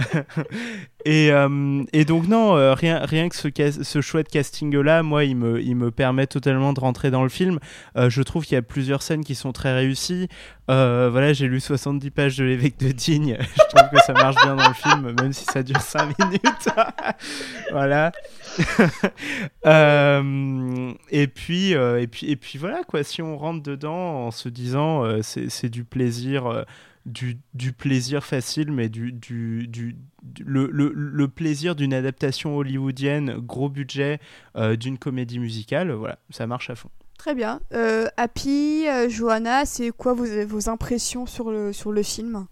Alors, personnellement, moi j'attendais beaucoup le film parce que bah, Les Misérables, ça reste quand même la grosse comédie musicale anglo-saxonne qui a eu énormément de prix, qui a eu une influence assez importante sur euh, le monde un peu euh, Broadway, euh, West End. Et du coup, bah, savoir qu'il y avait un film qui allait se faire là-dessus, ça, forcément, ça attire. Surtout que bah, ils avaient, ils avaient annoncé un casting assez 5 étoiles. On avait Amanda Seyfried, on avait Anna Tawai, on avait Russell Crowe, enfin, on avait plein de beaux mondes. Et euh, bah surtout, on avait Hugh Jackman qui, à l'époque, euh, euh, n'avait pas encore fait, en tout cas au cinéma, parce que de base, il, il, vient, de, il vient quand même du théâtre, qui n'avait encore pas fait de film, de film comédie musicale. Depuis, il y a eu, maintenant, il y a eu The Greatest Showman, tout ça, mais à l'époque, on attendait vraiment le film avec Hugh Jackman en, en, en en personnage principal euh, d'une comédie musicale au cinéma. Et il avait fait déjà, euh, il avait présenté les Tony et il avait présenté euh, les Oscars dans un numéro musical. Du coup, ça avait encore plus, ça avait encore plus donné envie aux gens de le voir dans ce registre-là au cinéma. Et du coup, moi, j'y suis allée avec un a priori, on va dire, plutôt positif parce que j'avais, j'avais très hâte de voir le film. C'était, c'était quelque chose d'assez attendu. Euh, j'étais allée, euh, je crois, à deux avant-premières. Et euh, devant le résultat final, j'étais un peu plus mitigée. Alors j'avais plutôt un bon, un, bon, un bon ressenti après. C'est pas un film que j'ai détesté, c'est un film que j'ai même plutôt apprécié. Mais alors j'ai bien aimé la façon dont est retranscrite ce côté énorme en fait, ce côté blockbuster qui a déjà, qui, qui est à la hauteur en fait de, du, du matériel de base. Et du coup, euh, voilà, il y a ce côté grandiose avec euh, des grands décors, avec euh, une grande mise en scène, tout ça. Et en fait, le problème que j'ai, c'est l'extension de ça. C'est que ça en devient trop. Ça en devient carrément too much, en fait. Euh, on a des, espèces de, de, partis pris euh, avec euh, des. le premier truc qui me vient à l'esprit, c'est ces, espèces de zoom et dézoom sur les personnages ou ces gros plans pour bien montrer qu'ils pleurent, alors que de base, c'est un film quand même où tout le monde chante tout le temps. Donc il y a un côté déjà assez théâtral et assez too much de base. Il fallait peut-être pas encore en rajouter. Et là, du coup, euh, on a des, séquences qui, pour moi, frôlent limite le risible. Je pense euh, particulièrement au premier solo de, Jean Valjean, où euh, il, va, il va changer de vie, ça y est, c'est un, un homme nouveau, donc c'est une grande transition pour lui, d'accord, mais euh, la scène, elle est, euh, elle est trop. à la fin, où il déchire son passeport jaune euh, et qu'il le jette dans le vent et que ça fait un dézoom sur son visage, ça fait, ça fait une, la caméra qui s'envole avec les bouts de papier qui volent, qui volent autour, enfin, autour de lui pour partir loin. j'ai trouvé ça, j'ai trouvé que c'était trop et que ça en devenait presque ridicule. Et du coup, euh, voilà, je trouve que de base, c'était un film qu'on voulait très, très théâtral, mais qui là euh, euh, bah, va dans le trop en fait. Ah, le Who I Am. Mais j'adore cette chanson, mais. Oui, c'est trop. Ouais, c'est vrai que moi, à la sortie, quand je l'avais vu, j'avais vraiment détesté. Et j'ai envie de placer cette petite dédicace à mon père qui a vu le film un an plus tard sur Canal et euh, qui m'avait mm. euh, et qui savait pas trop de quoi ça parlait. Donc je lui avais dit bah bon courage. Et j'étais à le lire dans ma chambre ce soir-là. Le lendemain quand j'avais demandé son avis il m'avait dit bah j'ai l'impression que c'était filmé par quelqu'un qui ne savait pas tenir une caméra. Donc euh, voilà c'est si papa d'Océane c'est l'un des, des, défauts de Tom Hooper hein. il, place très bizarrement sa caméra. Ah ouais ouais ouais, clairement. Et, et c'est vrai qu'en le revoyant j'ai trouvé ça toujours aussi mal filmé. Mais t'as un souffle euh, ambitieux, un peu romanesque, qui tient la route dans la première partie avant que ça se vautre totalement. Et je trouve qu'en fait, ça se vautre à partir du moment où t'as euh, Cosette et Marius qui sont grands. Euh, là où la première partie où vraiment tu suis, tu suis Valjean et Fantine et Cosette quand elle, quand, quand elle est petite, je trouve que c'est ça, ça, se regarde vraiment bien quoi. Visuellement, c'est pas ouf et je trouve que même niveau effets spéciaux, ça a très très mal vieilli mais je trouve qu'au niveau des chants, il y a un truc et tu te dis ah ok peut-être qu'à la revoyure c'est je suis un petit peu moins sévère dans mon jugement, mais dès que c'est la partie euh, Révolution française, enfin re-Révolution française, je me fais chier à un point pas possible. Donc euh, voilà. Et oui, du coup, vas-y, euh, Anne-Pauline, je crois que je t'ai coupé, je suis désolée, mais voilà. Non, non, bah non, j'avais pas commencé, pas du tout. je l'attendais beaucoup aussi. et et même, euh, je l'attendais tellement que j'ai fait quelque chose qui n'était pas bien du tout, c'est-à-dire qu'il est sorti comme euh, la plupart des films euh, nommés aux Oscars sur la toile internet.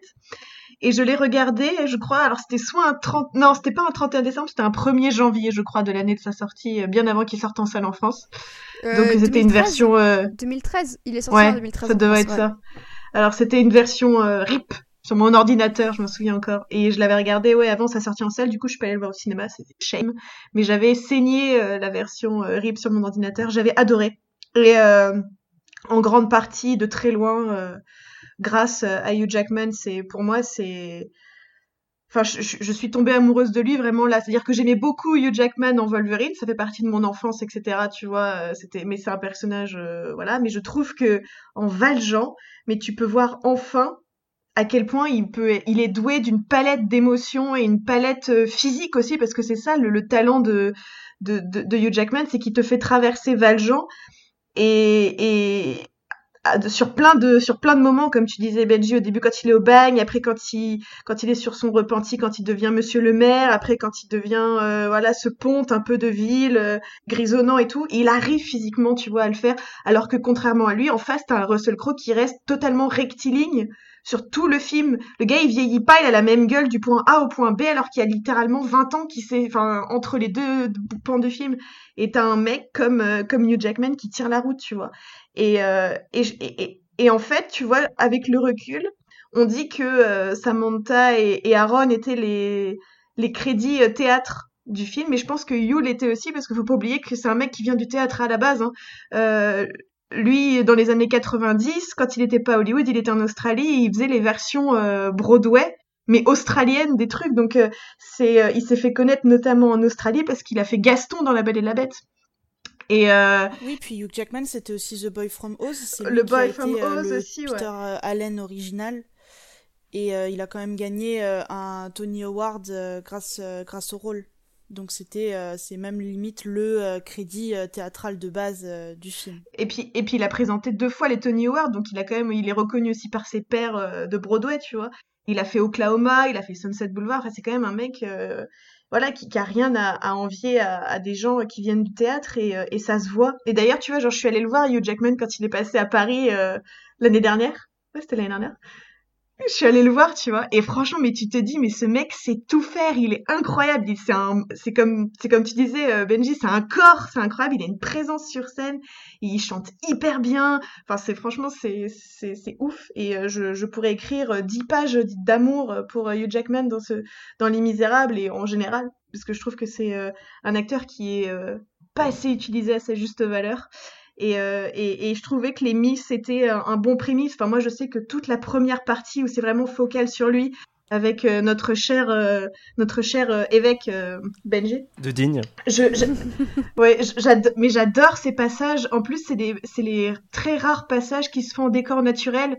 Et tu sais tout le passage en, en, caméra gros plan relevé où ils sont où ils marchent dans la montagne et tout. Oh, mais qu'est-ce que ça m'enchante ça hein. J'adore. Ça, c'est très réussi. C'est super beau, c'est très réussi. Et c'est dommage qu'on n'ait pas plus de plans comme ça parce qu'après dès qu'on passe dans les dans les trucs qui font très factice, tu sens que ça a été fait en studio avec des petits fonds verts par derrière pour faire histoire de dire qu'on a des grandes rues de Paris, ça marche plus du tout, tu vois.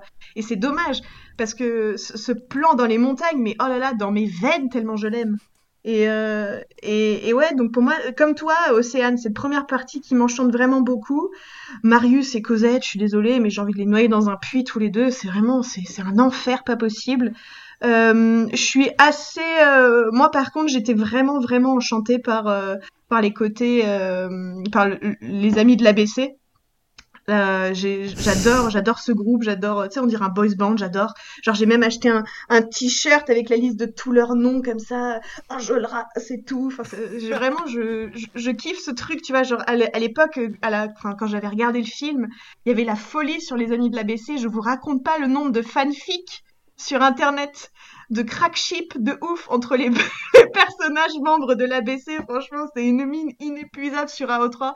Franchement, et j'étais mes fans alors oui, je m'en souviens, c'était euh, la grande folie Tumblr de 2012 où il y avait euh, des fanfictions et des montages photos euh, pour venir capturer les petits, les petits instants, les petites secondes de screen time des personnages de l'ABC parce qu'individuellement ils sont, ils sont assez anecdotiques. et on avait sur Tumblr du Grand Air, X Enjolras où on cherchait des, des, infos sur les acteurs des personnages de l'ABC qui en soi n'étaient pas du tout connus à l'époque. Et euh, c'était assez amusant. Ah ouais, mais c'est parti, parti dans des moments euh, assez épiques de fangirlage, hein, ce film. Mais euh, c'était un fandom à 5 Et j'ai bien aimé aussi, on en a pas parlé, mais le gamin qui fait Gavroche, je l'ai adoré. Euh, c'est une excellente performance. Il est. Je, je Benji qui fait non dans son siège. si, mais moi je, l'adore. Il est hyper marrant, hyper attachant. Il a le, cette petite euh, pugnacité que j'aime bien. Oh, you euh... right, bah oui, mais moi j'aime bien, ça marche. Oh là là. Non, je trouve ah, que ça marche. il est dans... Mais il est très théâtral, je, ce je gamin. Je sais pas pourquoi. Oui, c'est ça. Mais ce cette idée de, de, de représenter le, le, le, gamin des rues, Gavroche qui est pareil, l'archétype du, du, gamin des rues, euh, avec cet accent euh, East London à couper au couteau, euh, oh, il governor C'est vraiment. Mais moi j'adore, je trouve que ça marche de fou. Moi je trouve que ça marche. Mais après voilà, si on, si on accepte ce truc-là, effectivement, le, le, le, le gamin, il, joue bien, oui. Oui, mais parce qu'en plus. pugnace. Mais c'est ça, mais si tu le mets en version française, en plus, tu vas lui donner une espèce d'argot, un petit accent, tu vois, parce que c'est un gars qui vient de la street, tu vois. Enfin, c'est. T'es obligé de faire. Saint-Denis, ouais. Non, alors peut-être pas, bah, tu vois, mais... euh, je sais pas d'où il. c'est un bah, peu Montfermeil, hein. Bah voilà, ouais, voilà. Donc euh, c'est un peu ça en matière d'équivalent. Mais mais c'est ça, donc t'es obligé d'aller dans un extrême, euh, tu vois, de le faire, voilà, le côté caricatural qui vient de la rue, tu vois. Moi, je trouve que ça marche. Et, euh, et, et, je trouve que, euh, comme vous disiez, il y a vraiment un manque de cohérence totale dans la réalisation et ça me dérange. Par exemple, justement, ce côté avec Gavroche qui commence à, à, chanter, à faire son espèce de mini chant rap à la caméra. Pourquoi il nous regarde, tu vois? Genre, pourquoi d'un coup pourquoi d'un Mm. coup il s'adresse à nous? Genre euh, non, enfin on était pourquoi tu casses le quatrième mur là? On est on, on était bien avant. Qu'est-ce qui t'arrive? Tu vois, t'as des trucs comme ça, des choix de réalisation qui sont super bizarres. Alors t'as des cam la caméra s'envole parfois dans le ciel et tu te retrouves et les gars ils sont tout en bas. On se croirait dans France miniature. Tu vois, tu te dis, mais pourquoi tu t'en vas? J'ai trop dézoomé. C'est qu'est-ce qui se passe? C'est vraiment, je trouve que la réalisation elle est too much. Elle est, mais pas dans le bon sens du Ouais. terme. Pas dans le bon sens du terme. Mais je suis carrément d'accord avec ça. Et euh, c'était euh, une vidéo euh, du, du, du critique et vidéaste américain Patrick H. Williams qui m'avait vachement éclairé là-dessus. Et il a fait une longue vidéo déconstruction de Cats. Et donc, bah, ça intéressera les auditeurs du podcast. Mais où, où il parlait notamment, et, et en fait, il a un segment dans cette vidéo où il se dit un peu Who the fuck is Tom Hooper, quoi Et Mm. qui est ce mec et, et- et pourquoi est-ce qu'il fait ce qu'il fait quoi. Et, euh, un des trucs qu'il remarquait c'était que il, il avait des tics de réalisation qui étaient hérités d'un cinéma qui n'était pas du tout pertinent pour raconter les histoires qu'il essaye de raconter. Donc en gros, il fait pas mal de choses, euh, par exemple à la Kubrick, tu vois, il va utiliser euh, Ouais. des grands angles. Euh, Ouais, ouais. Oui, là il y a Océane qui est explosé de rire. Ça veut pas dire que c'est aussi bien que Kubrick, hein, pas du tout justement. justement, on- il on- essaye de- que- Kubrick vient voilà, foutre dans Les Misérables, même dans Cats. Il- C'est voilà, c'est ça. Il a, il a dû voir des films de Kubrick. Il a dû se dire, ça, c'est du grand cinéma, donc moi, je dois faire la même chose. Je dois utiliser le même grand angle. Je dois. Et, et en fait, un truc que euh, Patrick Williams disait très bien, c'est que c'est des outils euh, de narration visuelle qui servent, euh, en tout cas dans les films de Kubrick ou dans d'autres films dans lesquels ils, sont utilisés, à creuser la distance entre le spectateur et les personnages, à donner un sentiment de malaise, euh, d'ambivalence. Donc tu vas avoir des personnages qui vont être très près de la caméra, leur visage déformé par le grand angle. Tu vas Mm. avoir ces cadres avec beaucoup d'espace négatif qui, est, qui est laissé. les, les personnages qui vont être les, les cadres un peu débulés comme ça, ou alors euh, les personnages qui vont être cadrés euh, à, une extrémité du plan et tout le reste du plan va être vide. C'est un peu pour te, te donner ces sensations de malaise, sensation que ça va pas, que tu es sur des personnages euh, un peu patibulaires et tout. Et donc ça, ça marche très bien dans du, dans du Kubrick. Et pourquoi ramener ça dans un truc comme Les Misérables, qui est une comédie musicale où, tu où tu t'attaches au personnage, euh, où le jeu est totalement euh, premier degré, justement, un, mec comme Hugh Jackman, il, il te donne totalement de lui-même, euh, son cœur, ses tripes, et euh, de, le filmer comme ça. euh, en, en- en- plus, ju- justement, moi je trouve que c'est un truc qui amoindrit vachement l'effet des solos, euh, et c'est pour ça sans doute que dans le film, je préfère les chansons chorales, parce que les, les solos sont souvent filmés comme ça, avec euh, euh, ces personnages très près de la caméra, le visage un peu En déformé. contre-plongée et Euh, tout, c'est insupportable. Voilà, voilà, ouais, c'est assez insupportable. Et, et, le, et, et- et c'est vrai, et en plus, je trouve que cette, euh, euh, ces tics de réal qui adorent euh, la, la laideur et le malaise euh, renforcent euh, justement euh, beaucoup trop la laideur et le malaise dans, dans des scènes comme euh, bah, les scènes avec les Thénardier ou euh, dans mê- même la scène de la, la chute de Fantine, tu vois, euh, quand, quand elle commence à, descendre dans Paris, euh, à se faire couper les cheveux, arracher les dents. Je sais pas, je la trouve très difficile à regarder, mais, mais même pas dans le bon sens du terme, quoi. Même pas, euh, Hum, il m'a mis mal à l'aise devant euh, les étendues euh, de la misère, et maintenant je remets en question mes perspectives de bourgeois. Beaucoup plus dans le sens de Ah, pourquoi c'est moche comme ça? Pourquoi est-ce qu'il filme ça comme ça? Et. même la, la, du coup la, la, chanson la, la, chanson des prostituées elle, elle est très enfin tu, tu, tu te dis il, il a un regard qui est pas du tout bienveillant envers ces gens là quoi et, et je trouve Mm. que ça fausse vachement le propos Et c'est vrai que ça m'a, ça m'a, ça m'a frappé en revoyant le film, c'est que j'ai trouvé ça parfois à la limite du classisme, Euh, c'est-à-dire qu'il il filme la pauvreté avec pas, pas franchement du mépris, mais c- oui c'est, c'est involontairement un peu méprisant par moment. Euh, et, euh, et toutes ces scènes effectivement m'ont dérangé pour les mêmes raisons que toi, Benji. Euh, Mhm. Et c'est vrai que je comprends pas dans ces cas-là comment on peut faire appel à quelqu'un comme Tom Hooper qui sort d'un film sur la famille royale et qui enchaîne avec les bas-fonds de Paris, qui filme une extrême pauvreté, une misère sans nom, surtout pour Fantine la pauvre, qui se retrouve à devoir couper ses cheveux, s'arracher les dents, se, faire prostituer, voire violer, à la limite du, du, viol quand même, tel que c'est décrit dans le film. Le regard qu'il pose dessus, on ressent aucune pitié envers eux, c'est vraiment du misérabilisme forcé. Euh, et, c'est vrai que c'est un grand, grand malaise que j'ai ressenti devant. Et pour reprendre un terme hmm. anglo-saxon, c'est vraiment tone deaf, c'est-à-dire que la tonalité euh, de l'ensemble n'est pas la bonne et, euh, se révèle effectivement, sûrement volontairement. J'ai pas envie d'intenter de, de procès d'intention envers Tom Hooper ou quoi que ce soit, mais c'est vrai que par moments ça paraît être vraiment très classiste et il filme une vision de la pauvreté qu'il pense être, être juste alors qu'en fait c'est c'est extrêmement moche en matière de mise en scène et en matière d'écriture. Mais ça se ressent aussi dans, dans la photographie et le fait que euh, elle est pas homogène pendant tout le film en fait, ce qui peut ne pas être gênant puisque le film se passe dans une temporalité assez euh, diverse. Et d'ailleurs, je trouve que c'est une des choses qu'il a plutôt bien réussi en fait, c'est euh, la fluidité entre les entre les, les, entre les époques. Je trouve que le film coule bien. Il y a bien les transitions sont assez bien faites parce que c'est pas une scène de théâtre où tu changes de décor où d'autres personnages arrivent et changent euh, et changent de place, etc. Mais euh, je trouvais que ça pour le coup c'était bien fait. Il y a une certaine fluidité dans le film qui est qui est réussie. Mais c'est vrai que la photographie est trop changeante euh, et, et, du, et elle est pas cohérente parce que du coup tu as des codes couleurs qui se qui se chevauchent d'une époque à une autre alors que ça a pas forcément de conséquences de pas de conséquences mais de liens Enfin, tu vois, genre, t'as une, t'as quand même un début de film qui est très brillant, qui est très lumineux, qui est très jour. Enfin, je reviens encore sur ce plan dans les montagnes de Valjean, mais vraiment, moi, ça me... Pourquoi il a pas fait tout le film comme ça, putain? Parce que c'était beau, c'était lumineux, mais sans trop en faire non plus, tu vois. Et après, on retombe, ok, euh, tu tombes dans le vieux Paris dégueulasse, les Thénardier, c'est marron, c'est caca. Mais tu regardes la scène de rencontre entre Marius et Cosette, a la même esthétique que quand Fantine arrive chez les putes. Enfin, c'est chaud. Enfin, c'est, c'est, il fait nuit noire, euh, un peu sombre, euh, c'est du marron verdâtre. C'est, mais vraiment, les parallèles sont bizarres, tu vois. Et parfois, t'as du, quand t'as Javert qui est là, c'est, euh, c'est bleu, donc en mode on met un filtre CRS, tu vois.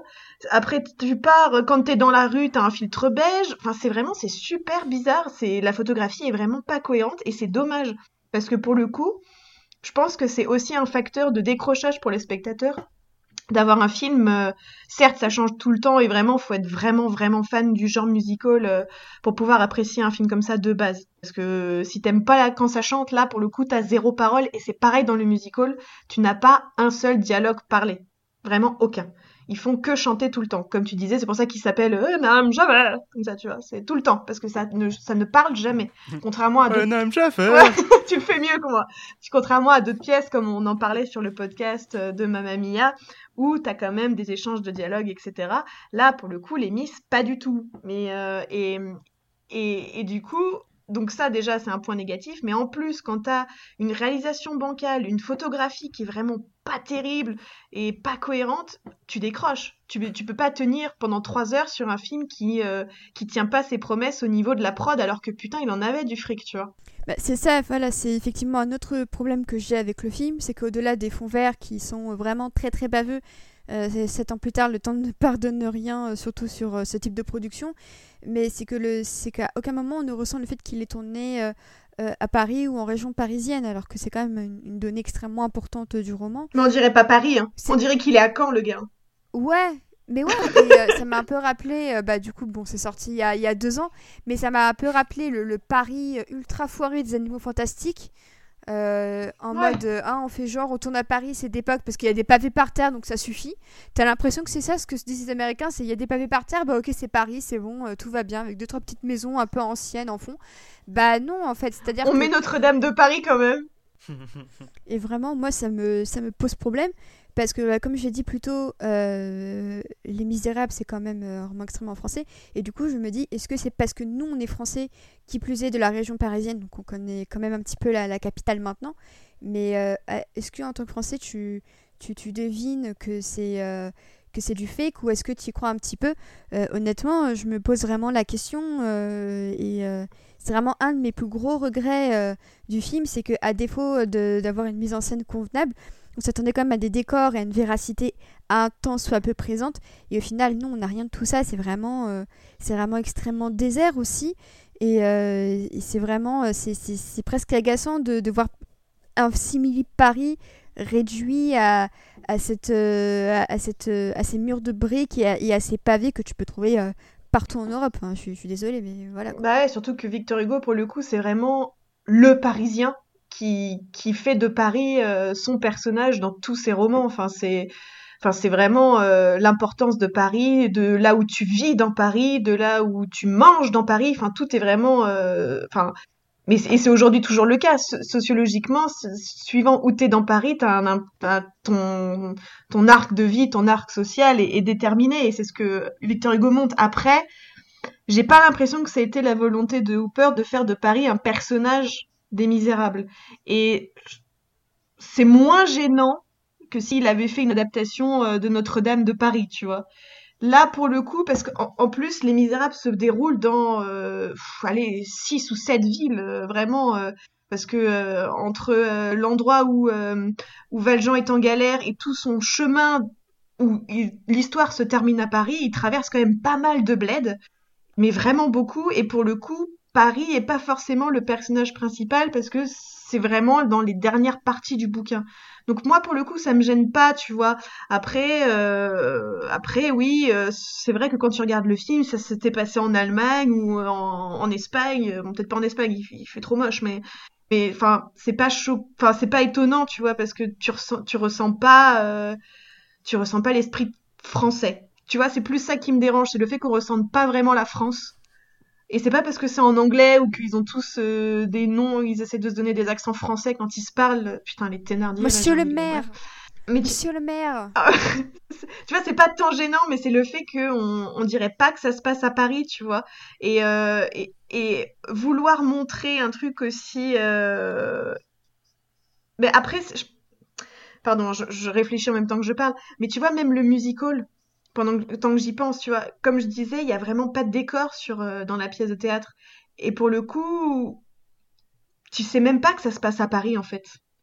C'est ce qui fait, ce qui, ce qui fait la France dans Les Misérables, c'est le nom des personnages et le contexte politique qui, dans le musical, n'est jamais amené.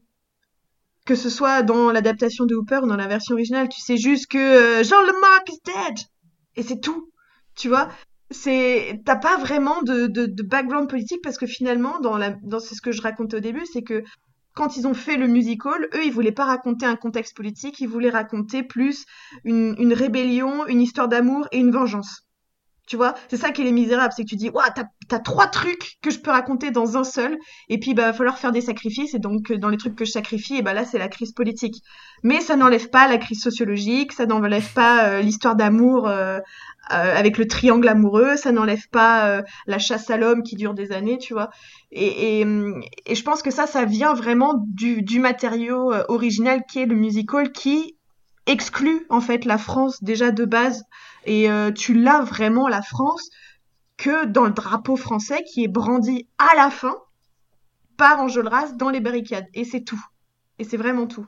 Parce que même dans le musical, euh, quand Valjean soulève la, cette fameuse euh, poutre avec le drapeau au début, je crois pas qu'il y ait le drapeau français dans le musical. C'est un ajout de Tom Hooper de vouloir mettre un drapeau français dans le film. Mais tu vois, vraiment, l'identité française n'est pas représentée, mais je pense que ça parce que ça répond à la volonté de faire d'un truc, enfin, de, des Misérables, un truc qui est intemporel et, euh, et que tu peux mettre dans tous les pays du monde, quoi.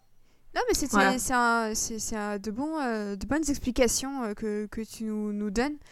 mais c'est vrai qu'après faut, faut le dire aussi, on parle en tant que Français. Ouais, c'est ça, c'est ça. Si ce podcast avait été fait en Hongrie, je sais pas si la perspective aurait été la même. Je sais pas comment on dit euh, citron en hongrois, mais. Euh... Attends, je vais, je vais chercher ça du coup. non, mais de, de, de toute façon, je, je pense, je pense qu'il a, il a, c'est carrément la, juste la, la vision euh, que les Américains euh, ont, euh, ont des, des, Français, mais cette espèce de vision très superficielle, omelette du fromage, tu vois. C'est. Oui, oui. Non, mais c'est ça. c'est c'est il y a des drapeaux français, ils ont des noms français, tu vois. Jean Valjean pour eux, ça va être hyper exotique. Euh, I'm Javert. Bon, voilà tous ces trucs là. Euh, et puis et, et, et, puis le, le fait qu'ils se révoltent, quoi. C'est ce qu'on même même sur le Twitter américain de manière contemporaine, c'est un peu ce qui revient sur la France de manière générale. Hein. Ils voient les gilets jaunes, eux ils applaudissent pas parce que spontanément ils sont devenus communistes, mais juste parce qu'ils disent ah c'est les Français, vous aimez bien vous révolter, c'est mignon. Alors en tout cas, citron en, hongrois, ça, se dit citrom. Ah bah, c'est ah très bah. bien. voilà. voilà. Je suis très heureuse de l'apprendre. J'espère que, que, que, vous aussi. Euh, du coup, on va passer bah, au casting. Donc, on a déjà dit tout, tout le bien qu'on pensait euh, de, euh, de, de Hugh Jackman, de Aaron Dwight aussi. on a un peu parlé de Samantha Barks qui est tout aussi excellente en, en éponine, qui est clairement l'un des, des, meilleurs morceaux du film. Le morceau qui, qui, fâche un petit peu, qui déchaîne les passions. Euh, c'est Russell Crowe en Javert. Et, euh, et pourtant, à la base, c'est pas une si mauvaise idée que ça, sachant que Russell Crowe a un groupe et que c'est un chanteur. Donc à la base, tu te dis, ok, le mec sait chanter. C'est très bien. Mais alors, il a un groupe de quoi? C'est un groupe de rock. D'accord. Ah, bah oui, tout s'explique. ah, bah voilà, bah pour le rock, il n'y a pas besoin de savoir chanter. Bah ouais. Bah voilà. non, mais je veux dire, tu, tu chantes pas Les Misérables comme tu chantes une chanson de rock, tu vois. En fait, le souci avec Russell Crowe, c'est qu'il vient du rock. Et que. Ah, mais euh, clairement, rock, on, est d'accord. Euh, contrairement au, à la country ou à la pop, euh, tu peux pas passer du rock au show tunes comme ça. Le show tunes, c'est tout ce qui est chanson de musique, de comédie musicale. Et du coup, le souci, c'est que euh, souvent, les gens qui sont spécialisés là-dedans, les acteurs de Broadway, les acteurs de West End, c'est des gens qui ont eu une formation, en fait, de, comment, de comédie musicale, que ce soit dans une école ou que ce soit euh, dans le théâtre en soi. C'est des gens qui ont été formés parce que c'est des notes, c'est des, euh, des tonalités, c'est une justesse qui s'apprend, parce que c'est vraiment de la performance à l'état pur et que si on veut trouver, entre grands guillemets, les meilleurs chanteurs, c'est plutôt là qu'il faut aller. Donc on peut pas demander à un gars qui euh, de base euh, fait du rock de passer euh, à quelque chose comme ça. C'est comme demander à je sais pas quelqu'un qui fait de la pop de faire tout de suite de l'opéra juste après. Non, c'est des choses qui s'apprennent. Et le problème, c'est que du coup, euh, Russell Crowe est, celui où ça se voit le plus, parce que je pense que Anna il me semble, a déjà fait du théâtre avant, Amanda Seyfried a déjà fait du théâtre avant, et puis elle avait fait euh, Mamma Mia en film, Hugh Jackman, euh, on en a déjà parlé, et on a, voilà, Samantha Barks, Aaron Veit, qui sont eux-mêmes de base des acteurs de des acteurs de théâtre de théâtre américain donc qui sont habitués ou anglais et qui sont habitués toute la toute l'année à chanter comme ça. Donc pour eux, c'est beaucoup moins un défi. Alors que là, on demande à Russell Crowe de, de s'adapter à ça. Il y a un autre exemple euh, avec Les Misérables aussi, euh, où on a eu ça, c'est euh, à West End, à un moment, pour le 25e anniversaire des Misérables, ils avaient décidé de faire un grand, un grand show-concert. Et ils avaient rassemblé plusieurs acteurs de théâtre anglais et ils avaient proposé à Nick Jonas, euh, du, groupe des Jonas Brothers, de euh, venir jouer le rôle de Marius, parce que quand il était petit, euh, il avait fait Gavroche, du coup c'était un peu un clin d'œil, tout ça. Le souci, c'est que quand on regarde la, la, pièce, quand elle, est, quand elle est tournée pour ce, pour ce fameux concert, il y a une différence extrêmement flagrante entre ce chanteur de pop, qui pourtant, quand il chante de la pop, ne chante pas mal, il n'est pas connu pour mal chanter non plus, euh, enfin, je sais pas s'il est connu pour bien chanter non plus, mais voilà, et je pense qu'il est assez correct. Et là, euh, c'est extrêmement flagrant comment il ne s'en sort pas, comment il est euh, pas, enfin, il est même plus dans le rôle parce que tu vois le gars se concentrer pour chanter. Et du coup, ça fait, ça fait que la performance, c'est vraiment la performance faible de, de, de, la pièce où on voit, euh, il est entouré de gens qui ont fait ça toute leur vie, qui euh, arrivent à faire euh, des notes incroyables et en même temps à jouer, parce qu'il y a, aussi ça. Et lui qui, on le voit, on voit froncer les sourcils, se, se concentrer parce que il faut, il faut qu'il arrive à atteindre les notes de Marius, il faut qu'il arrive à atteindre la, la bonne justesse, tout ça. Et c'est exactement la même chose avec Russell Crowe, sauf que là, c'est au cinéma, donc euh, il y a peut-être un peu moins cette image, euh, cette image qu'on peut avoir que dans une, que dans une pièce, euh, une pièce filmée. mais là, euh, voilà, il se retrouve un peu dans cette. Dans, ce film où il est un peu tout seul à ne pas avoir euh, une, euh, une grande, euh, une grande expérience et on lui demande de chanter bah, comme enfin face à Hugh Jackman qui lui a fait ça toute sa vie forcément ça va ça va pas avoir ça va pas avoir la même image on va pas on va pas entendre la même chose. On a Hugh Jackman qui chante extrêmement bien et en face on a Russell Crowe qui n'a jamais été formé à chanter comme ça qui galère un petit peu qui sait pas trop euh, comment euh, euh, position qui est presque à bout de souffle parfois je trouve. Et voilà, et puis il y a tout le fait qu'ils sont en train de chanter en live, qui est euh, assez compliqué en plus à gérer euh, pour, euh, pour lui. Surtout qu'en plus, là, le, le challenge, c'était que euh, dans le film de Tom Hooper, c'est de la live capture, euh, la chanson, tu vois. C'est c'est même pas de l'enregistrement studio où on te dit, bon, stop, il faut que tu refasses un petit peu plus comme ça. Enfin, ta seule direction, c'est un mec qui est à l'autre bout du plateau, qui te fait des signes comme s'il voulait faire atterrir un avion pour te dire d'aller plus haut, plus bas, etc., tu vois. C'est c'est compliqué quand tu viens pas du théâtre de délivrer une performance live comme ça, et ça se voit tout de suite, tu le ressens. Euh, ceux qui y arrivent, c'est ceux qui ont déjà fait du théâtre. Tu vois, Hugh Jackman, tu sens qu'il a pas eu besoin de direction pour pouvoir chanter, tu vois. Euh, Eddie Redmayne, ça tremblote un peu, tu vois. Enfin, forcément, tu, tu débarques dans un univers qui est pas le Je le tien. trouve peut-être plus assuré. Je le trouve plus assuré, Eddie Redmayne. C'est juste son rôle qui, qui est super pâle, mais en soi, lui. euh, Il a la voix tremblotante il- quand même, hein. C'est pas. Bon, et mais il chante bien, En fait, mais il je trouve chante que bien. sa voix tremblotante. Mais il chante bien, je te l'accorde.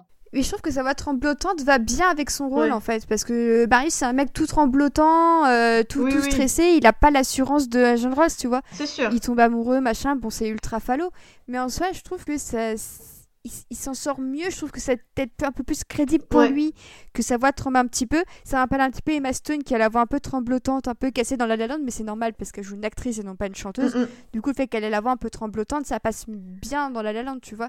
Mais là, Eddie Redmayne, en soi, il- je, je suis pas fan de sa voix, mais je trouve que c'est peut-être plus cohérent dans la démarche que Russell Crowe, Oui, c'est sûr. qui, euh, qui, qui est vraiment à, à côté de, ses, de ses pompes. Et je sais pas pourquoi ils ont voulu le caster lui, sachant que c'est pas le seul mec à Hollywood qui sait chanter, quoi. Non, mais le, pro... enfin, le truc, c'est que Russell Crowe, il, il a un physique. Ouais. Et que euh, si, Oui. euh, si Les Misérables était un film parlant et pas chantant, mais Ce il serait un faisait bon choix de casting pour Javert. ça, ferait- ça serait un super choix de casting pour Javert. Et euh, quand tu regardes les autres adaptations qu'il y a eu, euh, bah ça marche. Mhm. C'est-à-dire que c'est un- c'est dans la lignée de tous les Javert. Physiquement, il fonctionne.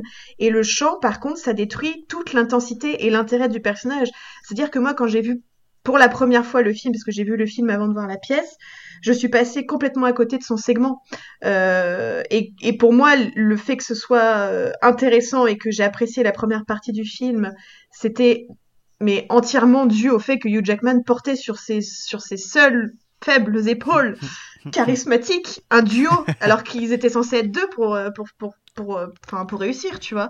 Et, et en fait, j'ai eu le, j'ai eu un l'épiphanie, mais quand je suis allée voir la pièce, moi, à Mm. l'époque, à West End, euh, celui qui faisait Javert, il s'appelait euh, Jeremy Secombe, euh, qui est parti ensuite après pour faire Sweeney Todd. Et, et franchement, j'ai eu mais la révélation du siècle. Et quand je suis, enfin, le suicide de Javert, j'aurais jamais cru, mais j'ai chialé ma race. C'est eu un, un des plus, un des plus beaux morceaux que j'ai vus au théâtre. C'est le suicide de Javert par Jérémy Secombe. C'était, mais, il y a pas de mots, il y a pas de mots, et tu comprends toute l'intensité du personnage. Le mec, il suffit juste de savoir chanter et il te donne l'intensité, le, le motif, la trajectoire. Enfin, il te donne tout. Tu, et du coup, enfin, Javert, c'est un personnage que tu es censé détester parce qu'il est l'archétype du méchant, mais dans cette scène finale du suicide, tu es censé te rendre compte, réaliser que finalement, c'était pas si blanc et noir, et c'est ça tout le, tout le génie de, de aussi de Hugo, c'est de présenter tous ces personnages de façon très caricatureux pour te faire réaliser au fil du roman, c'est pour ça qu'il y a plus de 1000 pages, que finalement ils sont pas si clichés que ça, et ils sont peut-être plus gris que tu ne le penses. Et euh, sauf bien sûr euh, ton cher euh, évêque Benji. Mais non, l'évêque, il a un défaut, c'est qu'il est monarchiste. ah oui, c'est vrai. Ce qui est le même défaut que Victor Hugo, donc c'est assez rigolo. Donc au final, il a pas de défaut. seul- seul Voilà, Victor c'est ça. Donc en fait, tu es en train de nous dire que l'évêque, en fait, c'est c'est Victor Hugo. L'évêque, c'est C'est un Victor peu lui qui se place Ouah, dans le c'est récit en mode. euh, Voilà. Finalement, je vais, je vais pardonner à Valjean pour lui permettre de se reconstruire. Voilà. tu Je Non, vais mais lui donner deux chandeliers hop là. Mais, tu, et Mais tu vois, non, ça. je... ouais, Ouais, c'était juste pour terminer, en fait, c'était juste pour dire, excuse-moi, c'était juste pour dire que je trouve que c'est un personnage qui est gâché, et c'est horrible, hein, mais c'est un personnage qui est totalement gâché par l'absence totale de, de performance de Russell Crowe, et aussi par euh, cette piètre réalisation sur cette scène finale du suicide, où encore une fois la caméra se met à se dézoomer d'un coup pour faire un plan de Javert depuis vue du ciel, où il marche au-dessus de cette espèce de barrage.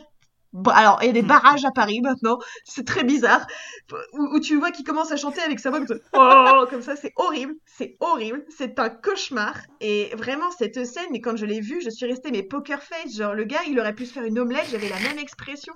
Et c'est horrible. Et du coup, je pense que c'est pour ça que mon émotion a été décuplée quand je suis allée le voir au théâtre. Le mec, il s'est suicidé. Genre, quand je suis sortie, je me suis retournée vers ma soeur. Je me Oh putain, mais Javert, c'était ouf. T'as retenu que ça de la pièce? Oui, bah oui. J'étais tellement traumatisée par cette, cette espèce de d'écart entre la pitoyable prestation de Russell Crowe et en fait ce que ça aurait dû être par un vrai acteur de théâtre. Et là, je pense que il aurait fallu miser, tant pis, t'as Hugh Jackman en tête d'affiche, tu peux te permettre d'avoir un mec qui est un peu moins famous, mais qui a euh, la crête théâtre pour pouvoir tenir Javert en face. Parce que finalement, on te demande pas, euh, on te demande pas d'être une star, on te demande de bien chanter pour, euh, pour pouvoir adhérer complètement à ce personnage. Voilà, tout ce que je voulais dire. Non, mais c'est très bien. Et euh, non, je, je voulais. Je voulais faire un- un- un- une petite parenthèse sur la, euh, live capture qui, avait aussi, je me souviens, euh, provoqué beaucoup de discussions à l'époque de la sortie du film. Il y a des gens qui disaient que c'était une très mauvaise idée, euh, notamment, moi je me souviens d'avoir vu des compilations YouTube de tous les moments où il y a, des fausses notes, parce que c'est normal en fait en live capture. Bah ouais. euh, voilà, euh, tu... Et puis après, tu fais ton, ton montage comme le montage d'un film, donc tu choisis la meilleure performance, le moment où l'acteur a été le plus émouvant, et c'est peut-être un moment où il fait une fausse note, etc.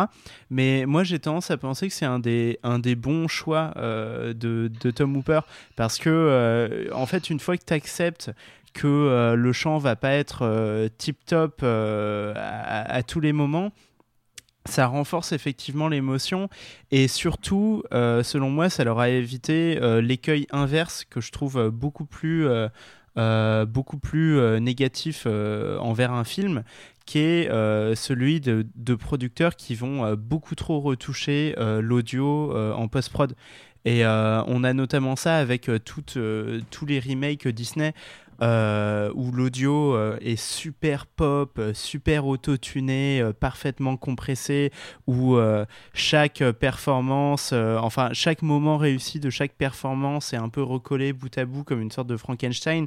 Et il y avait notamment la, la performance d'Emma Watson dans La Belle et la Bête, où pareil, il y a des compilations qui sont sorties. T'entends que c'est hyper auto-tuné, ça, ça sonne euh, comme un, ouais, comme un morceau pop, comme un morceau de Taylor Swift. Et je trouve que euh, ça, ça réduit beaucoup l'émotion et, et ça en plus euh, retire le, le charme de ce qu'est une comédie musicale, d'en- d'entendre des, des acteurs un peu pousser de la voix, avoir du coffre et tout. Donc ça, je trouve que c'est un super, un, super choix. Et, et, et par ailleurs, sur Javert, moi je suis d'accord avec tout ce que tu as dit, mais je voulais juste...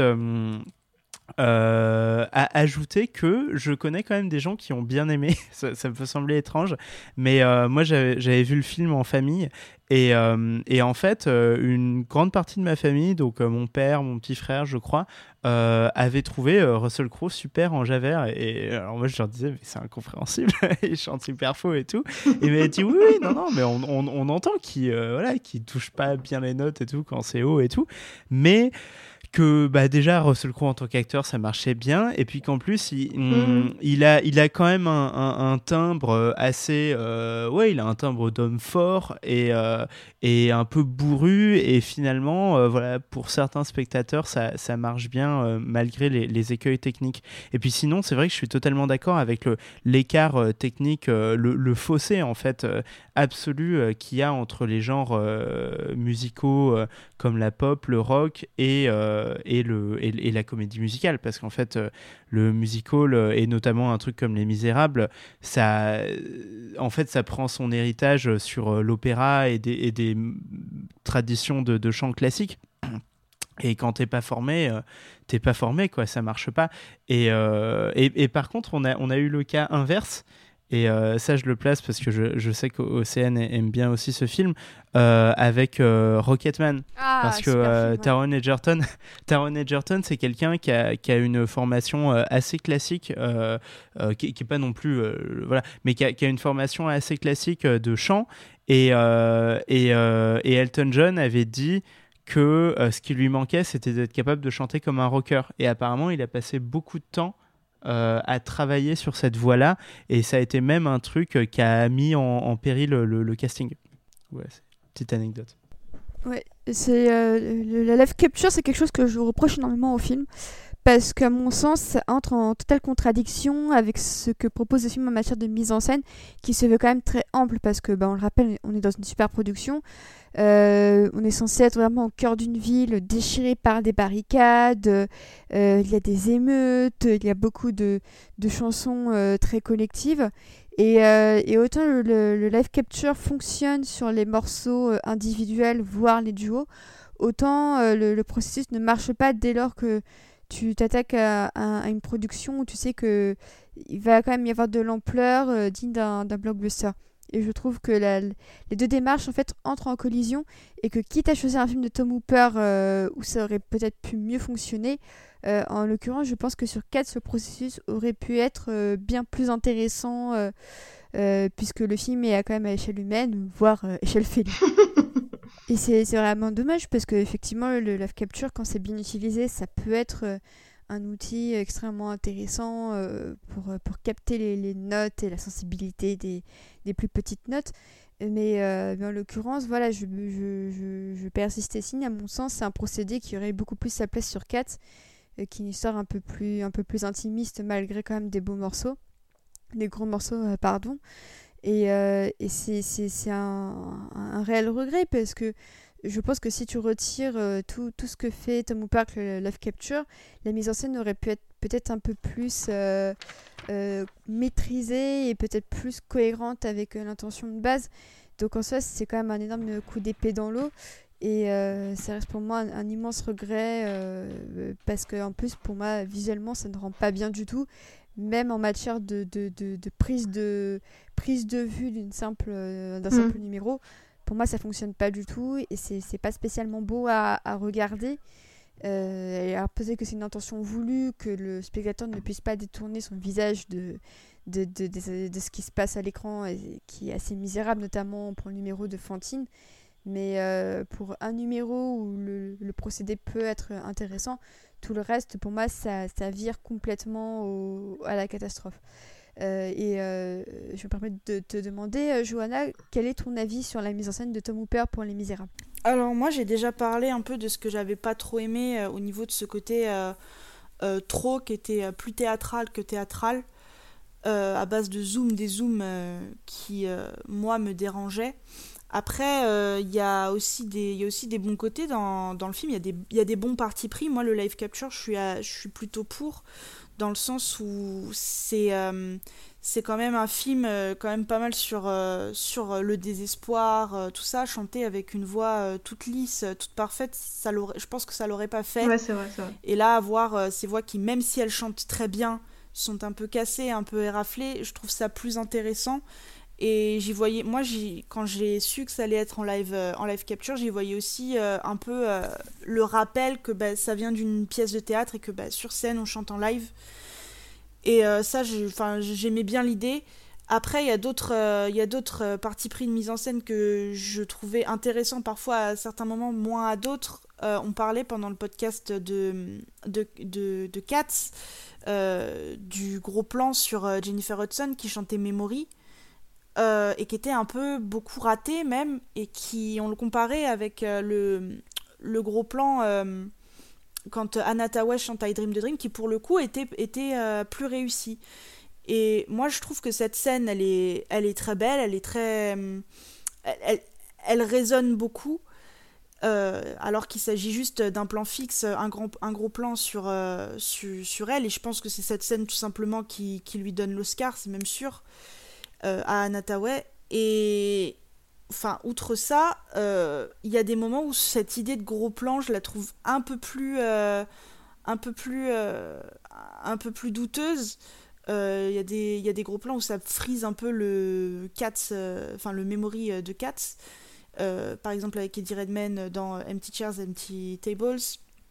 Enfin voilà, il y, a des, y a des idées qui à certains moments sont bonnes, qui à d'autres le sont moins, et ça rend la chose pas tout à fait cohérente. C'est ça, ouais. C'est, on voyait déjà ce type de, choix de mise en scène dans euh, le discours d'un roi qui emprisonnait énormément euh, le roi George V dans des, salles euh, quasiment vides avec des, murs absolument affreux. moi j'ai un problème avec, bah, avec cette mise en scène. Et ce qui était intéressant, c'est que j'ai dû, effectivement, hein, pour, le, pour le podcast, regarder, re-regarder le, film. Euh, euh, et, j'en ai profité un peu pour, euh, pour live tweeter tout, tout, ça, sachant que j'avais déjà vu le film. Et ce qui est marrant, c'est qu'à un moment de la soirée, j'ai remarqué que Lindsay Ellis, une célèbre vidéaste dont je vous recommande les vidéos et le podcast sur les musicals, le regardait aussi. Et elle, de son côté, sans pour préparer son numéro sur les Misérables, elle aussi. Et, et, ce qui est intéressant, c'est qu'elle avait environ une demi-heure d'avance sur moi et à chaque fois, elle postait des screens avec des commentaires. Euh, et, c'est vrai que c'était très intéressant parce que ce qu'elle disait était vraiment euh, pertinent sur la manière qu'avait Hooper d'emprisonner ses personnages dans des cadres pour euh, zéro raison, sauf à un moment donné pour Epony quand elle fait son solo, qu'elle est toute seule sur, sur les pavés parce qu'effectivement bah, elle est on her own, elle est, elle est laissée, laissée pour compte, laissée à elle-même. Et, et c'est typiquement ce, genre de moment où on se dit que même une horloge cassée donne l'heure exacte deux fois par jour, c'est-à-dire que Tom Hooper, il a quelques bonnes idées qui affleurent par ici, euh, par là, mais que ça suffit pas sur le long terme pour créer quelque chose d'esthétiquement cohérent et euh, qui, euh, ne gâche pas trop le propos. Donc donc oui, c'est vraiment, euh, c'est vraiment un, ratage de ce niveau-là aussi. C'est qu'il n'arrive pas à conjuguer euh, les idées avec les mises en scène. Alors pour euh, revenir à ce que je disais tout à l'heure, peut-être parce que c'est probablement pas la personne qu'il fallait pour décrire ces situations de, révolution, de prolétaires contre la bourgeoisie et la monarchie. à voir, hein, je ne suis pas dans sa tête, mais c'est vrai que là-dessus, en tout cas, je, vous invite vraiment à, écouter ce qu'en ce qu'en dit Lindsay Ellis et euh, à retrouver son live tweet qui était euh, extrêmement drôle. Mais c'est ça qui est paradoxal, c'est que je vais reprendre un exemple d'un film dont on parlait dans l'épisode précédent du podcast, c'est Mamma Mia 2, qui faisait revenir lors de son final euh, la Donna incarnée par Meryl Streep pour la faire chanter en duo avec sa version jeune jouée par Lily James. Et sur le même principe de fantômes qui reviennent hanter les vivants, ça fonctionnait, euh, ça fonctionnait beaucoup mieux. Et euh, c'est ça qui, c'est ça qui est d'autant plus dommage, c'est que euh, sur le papier, l'intention était extrêmement bonne et, et, même dans la, démarche un petit peu de ce que Hugo veut faire en convoquant effectivement quelque chose d'un peu surhumain et, tout ça, mais même ça, ça ne marche pas. Je pense qu'il faut regarder. Enfin, moi, je sais que c'est un film que je re-regarde volontiers encore aujourd'hui, mais parce que je le prends comme il est c'est-à-dire comme un clip du musical. Et, euh, et c'est pas un film, enfin, tu, enfin si c'est un, c'est la volonté d'être un film, mais je pense que euh, la l'ambition de Tom Hooper est, pas à la hauteur de ce qu'il nous a délivré. Et je pense que vraiment, si t'aimes le, le musical, si t'aimes les chansons, voilà, tu prends le film pour ce qu'il est, euh, un clip euh, plus ou moins réussi euh, du musical et c'est tout parce que on l'a démontré là clairement c'est que euh, la mise en scène est, hyper cabotante entre euh, et, pas cohérente et et c'est dommage tu vois je, même cette, séquence finale et un tout petit peu avant quand Valjean est en train de mourir sur son lit de mort où, où il revoit Fantine qui l'emmène dans la mort et du coup après ils arrivent à cette scène finale où du coup t'as tous les morts qui chantent Do you hear the people think? Je sais pas, c'est.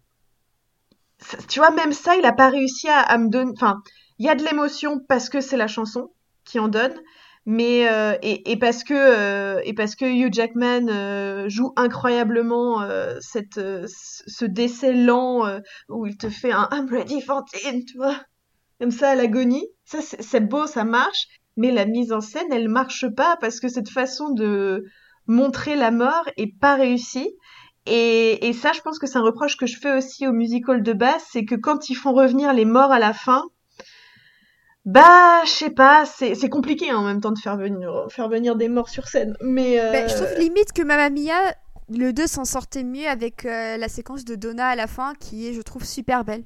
Pour reparler un peu de ce dont on a déjà parlé dans le podcast, je trouve par exemple que Donna, là, ils arrivent à la faire revenir correctement sur la fin par rapport aux Misérables, où pour, le coup, ça a plus de sens que pour Mamma Mia.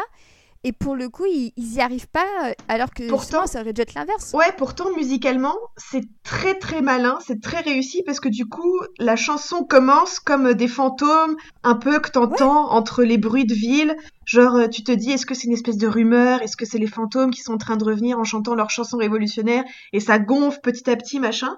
Mais la réelle, elle pêche parce qu'elle elle fait pas cette transition intelligente entre le bruit de fond, les murmures de Do You Hear the People Sing et cette, euh, et cette explosion finale. C'est-à-dire que du début à la fin, tu as les morts comme s'ils étaient vivants sur leur barricade. Et c'est dommage, ça, c'est, un truc qui pêche un peu. Mais bon, voilà, enfin, moi, je suis, euh, je, suis fan, fanissime de, des musiques, donc, euh, donc c'est des choses que je peux pardonner et que, voilà, je vous dis, je regarde, je me refais des scènes sur YouTube, c'est juste parce que j'ai envie de, de me refaire un, un, un, grand euh, Enjolras qui fait euh, vibrer son drapeau comme ça et qui chante et tout. Enfin, tu vois, c'est, c'est juste pour le kiff de la musique, mais c'est vrai que plus, plus tu le regardes, le film, plus, plus tu y trouves les défauts qu'il a, quoi. Ouais, clairement. Euh, bah, en tout cas, je pense qu'on a tout dit. Est-ce qu'il y avait des choses que vous vouliez rajouter? Alors, euh, je crois qu'on va pas avancer sans Benji parce que les aléas de Skype, c'est que parfois les gens doivent s'absenter. Euh, du coup, est-ce que euh, Johanna, avait un truc à rajouter, une performance en particulier? On a un peu parler d'Amanda Seyfried qui, il faut bien l'avouer, joue une Cosette un petit peu euh, niaise. C'est le love interest. Il n'y a pas grand chose dans son personnage. Une fois adulte, contrairement à Marius qui lui a le droit à quand même pas mal de choses, elle, elle est un petit peu laissée de côté, même si voilà, Amanda Seyfried est toute mignonne dans sa robe. Est-ce que est-ce qu'il y aurait quelque chose à rajouter sur même les Thénardier au final. Euh, Après Cosette, la pauvre Amanda de Seyfried, c'est pas un personnage qui a euh, une substance euh, incroyable. C'est pas un personnage qui a un grand solo dans lequel elle va, elle va montrer tout, son, tout, tout, son espoir ou désespoir c'est euh, un peu le personnage qui va être utile aux autres, dans le sens où c'est euh, grâce à, à travers elle que Valjean va avoir euh, sa nouvelle vie, c'est à travers elle que Marius va avoir aussi sa nouvelle vie post, post révolution. Et du coup, c'est pas voilà, c'est pas c'est pas un personnage transcendant.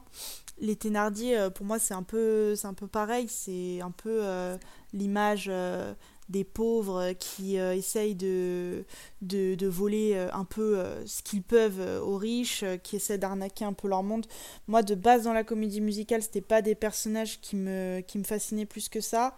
Euh, ça change pas avec le film. Mm. Il n'a pas, il a pas réussi euh, forcément à les rendre euh, soit plus sympathiques, soit en tout cas plus impactants. C'est pas des, voilà, c'est pas, c'est pas des, les, les performances de Helena Bonham Carter et Sacha Baron Cohen sont pour moi pas ratées comme elles sont pas particulièrement réussies. C'est un peu anecdotique.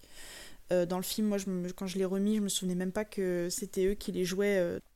Du coup, euh, voilà. Après, euh, pour ce qui est des Misérables en général, j'espère euh, que. Enfin, c'est quand même un film qui a, eu un succès, qui a, mine de rien, un au moins un Oscar, je sais pas s'il en a plus, mais au moins un Oscar à son actif, vu que Anna l'a gagné pour Fantine. Donc, on va dire que c'est grosso modo un succès.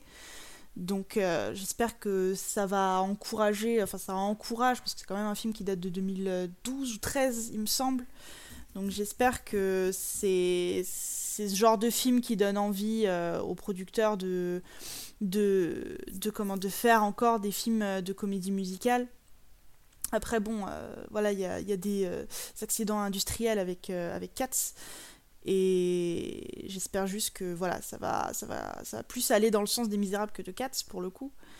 Et qu'on va avoir davantage de, films, de films du genre après tout, euh, je pense que quand on voit qu'ils ont sorti The Greatest Showman, qui à la base pas une comédie musicale de théâtre, mais qui a Hugh Jackman en tête d'affiche, ça montre qu'il y a quand même, puis il me semble que c'est un film qui a, qui a eu quand même un beau succès. C'est pas forcément ma tasse de thé, mais ça a eu son succès.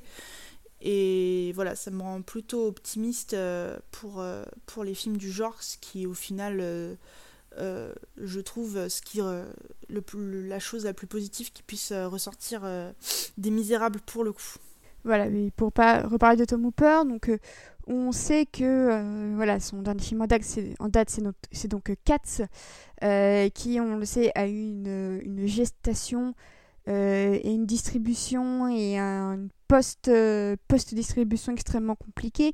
Euh, depuis euh, le podcast tourné avec Anne-Pauline, Johanna et Florian, à qui on fait un bisou, on a appris beaucoup de choses sur les coulisses du film, notamment le, ce qu'on appelle le butthole cut, donc avec apparemment des anus de chien en CGI qui ont été demandés par Tom Hooper, qui a notamment voulu euh, demander à, des gens euh, comment est-ce que les chats dansaient euh, dans la vraie vie pour pouvoir faire ça sur ah. le film. c'est notamment apparemment un montage où les chats étaient en train d'uriner partout. bref, c'est une, immense catastrophe d'un point de vue autant artistique que, il faut bien le dire, moral, puisque l'image du bonhomme est quand même sacrément entachée, il faut bien le dire. Est-ce que pour vous, l'échec de Cat signifie la, la, fin de la carrière de Tom Hooper dans les musicals? Et peut-être, euh, oserais-je le dire, de manière plus extensive euh, de sa carrière tout court. Non, je pense que je pense que c'est fini pour Tom euh, parce que il a il a un ennemi qui arrive, qui attend dans l'ombre depuis longtemps, qui est Lin-Manuel Miranda. qui va débarquer avec Indie Heights, donc ça fera les entrées que ça fera en Europe, mais c'est pas le public cible, donc de toute façon on s'en fout mais qui fera, à mon avis, son, petit carton qui va bien aux États-Unis. Et, plus ça va, plus Lin-Manuel Miranda euh, croule sous les projets. Et s'il y a bien quelqu'un qui va euh, réaliser d'autres musicals après, c'est lui. Enfin, ils, vont donner. Je pense que le genre musical va pas s'éteindre, bien au contraire, il y a matière. Et, et les allées-venues entre cinéma, musical, euh, série télé, musical, enfin, ça, va continuer, ça je me fais aucun souci là-dessus. C'est, y a qu'à voir euh, comment euh, Glee marche encore et toujours, euh, comment c'est devenu une référence, voilà. Donc il y aura, il y aura, y aura, ça continuera. Mais je pense que Tom Hooper pour lui c'est c'est fichu parce que parce que il a il a ni les codes ni ni le, les, les, épaules pour pouvoir porter un genre qui même s'il est fan et c'est de enfin tu vois, tu sens que c'est un mec qui fait ça pour euh, par amour parce que il, aime Les Misérables, ça se sent. Comme il a aimé Kat, ça se sent aussi. Mais mais euh, parfois, il faut se dire aussi que les choses qu'on aime, on n'est pas forcément doué pour les reprendre, tu vois. C'est enfin je, sais pas, c'est pas parce que j'adore euh, Céline Dion que je vais chanter du Céline Dion, tu vois, je connais mes limites vocales et je pense qu'il faut s'arrêter à ses propres limites et Tom Hooper en fait partie de ces gens qui doivent s'arrêter parce que parce qu'ils sont pas à la hauteur. Donc, euh, donc voilà. Même avis pour vous, Benji et Jo, ouais? Ouais, je, je, pense que Tom Hooper, il est, il est, il est mort aussi pour l'industrie, euh, mais tout simplement parce que euh, un échec financier comme celui de Katz, on s'en relève pas facilement, et en tout cas, clairement pas en revenant, en réattaquant dans le même genre, quoi. mais par contre, c'est presque un peu dommage parce qu'à la limite, s'il avait continué à faire des comédies musicales dans ce genre-là, euh, j'aurais bien vu un Phantom of the Opera. Euh, je, parce que euh, c'est une, c'est une grosse comédie musicale des années 80 aussi. C'est mais il y a déjà, Weber. Mais il y a déjà eu une adaptation. Oui, oui, oui, oui, il y a déjà eu celle de, de, de mince, comment il s'appelle, le, mec qui a fait les, les Batman des années 90. Schumacher. Euh, Schumacher, voilà, exactement. Mais, euh, euh, mais après, je ne sais pas, j'imagine qu'un qu'un qu'un Phantom of the Opera de, de Hooper aurait été peut-être un petit peu mieux que celui de, de Schumacher. Euh, mais euh, enfin, je sais pas, j'aurais, bien vu dans ce genre-là, et puis ça m'aurait pas dérangé qu'il qui, continue euh, à exploiter un peu cette veine-là. Mais après, de toute manière, Tom Hooper, c'est pas un mec qui m'intéresse énormément, et, et je pense que, que je serais pas le premier à suivre, voilà, à, suivre impatiemment ce qu'il va faire à nouveau. Mais en tout cas, je pense que c'est sûr qu'il est un peu cramé du point de vue des studios, en tout cas dans le genre des comédies musicales. D'ailleurs, Benji, euh, simple question que j'ai oublié de te poser en début d'émission, c'est Mhm. quoi ton musical préféré? Oh bah moi une réponse de gros normie, hein. je pense que ce serait West, West Side Story. Euh, Ah, je quitte ce euh, podcast Ah, je suis intéressant parce qu'on sait que Ah oui, Eh qu'il va y avoir euh, le, le remake, le remake. Euh, non, mais alors des, West Side Story, euh, l'original, euh, bah c'est co- co- comme je disais au début du podcast. En fait, euh, moi les, les musicals, j'y suis arrivé euh, principalement euh, par euh, amour de, la musique. parce que je, trouve que c'est des, des, œuvres dans lesquelles il y a souvent des exercices musicaux très intéressants. Et même si tu prends historiquement, donc bon là c'est pas du tout du musical, mais si, tu prends la tradition de l'opéra, les, opéras de Wagner euh, que j'ai jamais réussi à me taper en, enti- en entier, mais si, un jour j'ai un billet pour voir les, les 4 heures des Valkyries, je le ferai. Euh, mais euh, si, tu, si tu vas voir ce que fait Wagner, en fait, ça a, donné beaucoup de choses qui ont été reprises ensuite dans, dans la musique de film. Et euh, c'est beaucoup de choses, beaucoup de techniques qu'utilise John Williams, etc., viennent de ces trucs-là. Euh, et en fait, les, comédies musicales, euh, elles m'intéressent aussi beaucoup pour ça, euh, parce que souvent, il y a, ces utilisations de motifs pour représenter des personnages, il y a des motifs musicaux qui reviennent, enfin, c'est- très bien fait techniquement. Et du coup, Side Story, c'est un peu un accomplissement de ce point de vue-là. C'est Leonard Bernstein à la musique. Euh, en, termes de film, euh, c'est excellent aussi.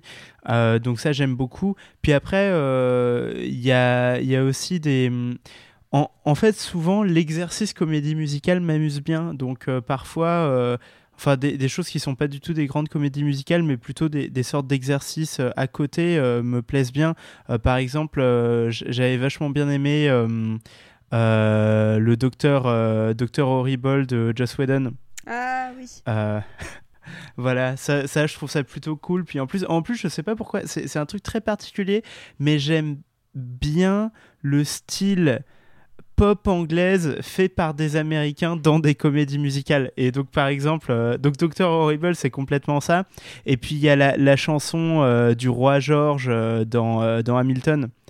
Que, que, je trouve, euh, que je trouve excellente aussi euh, dans, dans ce style-là. Enfin voilà, c'est. Et, et, et, alors attends, et du coup, euh, le conseil, parce que, allez, faisons des recommandations, que je voudrais donner aux, aux auditeurs qui kiffent un peu les comédies musicales, c'est d'aller regarder la vidéo de Brian David Gilbert qui s'appelle, je crois, The Perfect Pokémon Rap. Euh, c'est, en fait, c'est, c'est un vidéaste, euh, un vidéaste qui fait des vidéos pour euh, Polygon et, euh, et il a dû euh, faire une version live euh, de ses vidéos pour, pour, une, un- un- pour une convention de, jeux vidéo. Et il leur a fait ce truc-là où en fait il explique qu'il va essayer de, de créer la version parfaite du rap Pokémon. Et je vous spoil pas plus, ça dure une demi-heure et c'est complètement taré.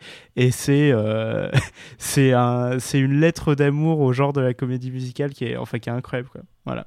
Et bien voilà Benji, euh, transition toute trouvée pour euh, aborder euh, le sujet de fin de podcast, ça devient une habitude, ce sont vos recommandations. En cette période un petit peu étrange, qu'est-ce que vous allez nous recommander? Écoutez, on va, je vais pas aller chercher très loin. On va aller sur Netflix. J'ai découvert hier le Frankenstein de Kenneth Branagh de, de 1994 euh, que j'ai regardé avec Renaud. D'ailleurs, je lui fais dédicace. C'était c'est un film, franchement, mais qui pourrait d'ailleurs euh, plaire aux fans de musical parce que c'est vraiment too much, too extra. C'est alors c'est produit par Coppola, du coup vous retrouverez exactement les similitudes du Dracula de Coppola. C'est euh, et c'est incroyable. Vous avez un casting extraordinaire avec Kenneth Branagh qui fait euh, qui fait Victor euh, Frankenstein. Vous avez Robert De Niro qui fait la créature. Vous avez Helena Bonham Carter qui fait Elizabeth.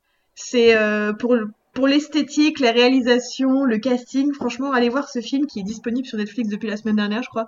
C'est euh, un chef-d'œuvre trop méconnu et trop sous-coté à mon goût. Voilà. Eh ben, je l'ai jamais vu, mais tu me donnes très très envie, Anne-Pauline. Euh, moi, ma recommandation, elle sera musicale. C'est euh, la série Flight of the Conchords qui est disponible sur euh, OCS euh, en France. Une série HBO qui a maintenant une petite dizaine d'années et qui retrace euh, les déboires de euh, deux amis néo-zélandais qui, qui ont déménagé à New York pour essayer un peu de vivre de leur musique. Il y a quelques chansons originales composées pour chaque épisode et qui sont qui sont assez drôles. Et euh, notamment dans les rôles principaux, on a Rice Darby qui, euh, qui, joue euh, l'ambassadeur de, la Nouvelle-Zélande à New York. On a Kristen Schall dans un rôle de meuf ultra horny. Et il y a cette période de confinement, on, on, la comprend un peu. Et c'est vraiment une chouette petite série pour accompagner votre confinement, slash début de confinement, slash fin de confinement. On ne sait pas trop où on est en ce moment. Donc c'est plutôt chouette. les chansons sont les chansons sont, sont, sont très sympathiques et euh, je passe un très bon moment devant chaque épisode. Surtout que Jamen Clément, euh, il en a doublé hein, des personnages où il chante. Euh. Ah bah enfin... récemment entre guillemets ça commence à dater mais il, doublait je sais plus quel animal quelle bestiole marine dans le Vaiana je crois. Tamatoa. Ouais. Le gros crabe Tamatoa. Il a pas en... enfin c'est un autre nom en anglais mais en français c'est Tamatoa mais il et puis il faisait aussi le perroquet dans enfin Nigel dans Rio, enfin il aime bien les animaux où il chante et il fait, il a une, voix très caricaturale, très marrante. Enfin moi je suis fan éternelle de Jamen Clément. Effectivement euh, Anne-Pauline, et si ce n'est pas déjà fait, je vous invite à regarder le film What We Do de Shadows, réalisé par Taika Waititi. Ah oui euh, regardez aussi la série euh, qui a été déclinée du même qui passe sur Netflix, qui est plutôt sympathique. Et la deuxième saison vient d'ailleurs de commencer. Et pour tout vous avouer, je réfléchis un peu à un concept d'épisode sur What We Do de Shadows, puisque le doublage français a été assuré par Nicolas et Bruno. Et comme chacun le sait, et n'en, déplaise à certains, euh, le doublage, c'est du travail et c'est aussi un travail d'adaptation en soi. Merci en tout cas à, vous trois d'avoir joué le jeu euh, pour, euh, pour cet épisode. Merci infiniment de vous être prêté à cet exercice un peu particulier. Je pense notamment à Johanna qui a eu quelques soucis avec son Audacity et euh, effectivement aussi au, à l'ordinateur d'Anne-Pauline qui a craché en voulant installer carrément le logiciel d'enregistrement. On ne t'oublie pas, cher petit PC. Euh, merci à, vous de nous avoir écoutés. On espère que cet épisode vous a plu. N'hésitez pas à réagir sur les réseaux sociaux, sur le compte Twitter du podcast. Euh, n'hésitez pas également à nous suivre sur Deezer, Apple, SoundCloud et Spotify pour ne rien manquer des prochaines sorties. Euh, le calendrier, euh, comme vous avez pu un peu vous en douter, a été un petit peu bouleversé, mais on essaiera au maximum de tenir nos engagements concernant les épisodes déjà annoncés. Euh, quant à d'autres, peut-être que certains épisodes surprises sont en préparation, on n'en dira pas plus. Un grand merci aussi à Corentin qui va monter ce podcast et c'était un boulot de titan, c'était extrêmement compliqué. Et ce que vous allez entendre est vraiment le fruit d'heures acharnées de travail? Donc euh, voilà, immense remerciement à Corentin qui reviendra peut-être euh, dans le podcast d'ici peu, je n'en dis pas plus. Euh, d'ici là, portez-vous bien, on vous embrasse, on fait de gros bisous, soyez extrêmement prudents et n'hésitez pas à continuer d'écouter des podcasts. Ciao. Salut. Ciao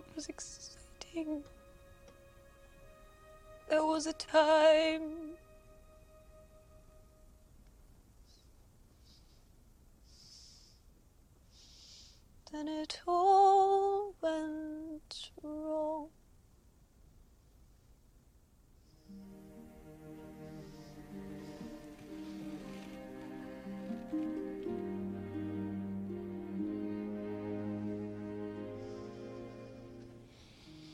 I dreamed a dream time gone by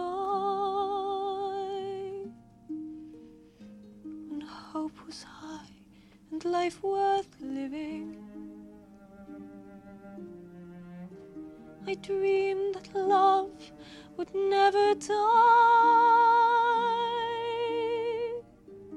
I dreamed that God would be forgiving. Then I was young and unafraid. And dreams were made and used wasted. There was no ransom to be paid.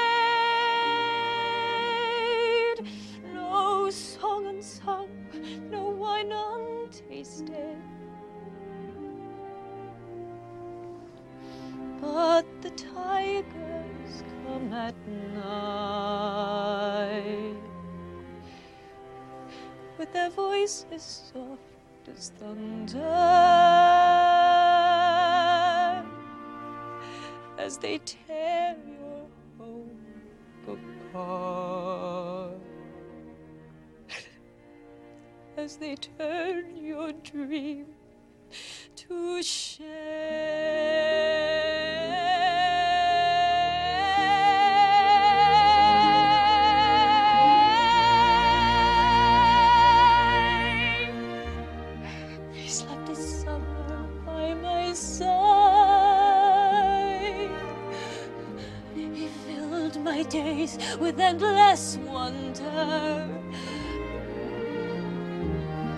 took my childhood and has destroyed.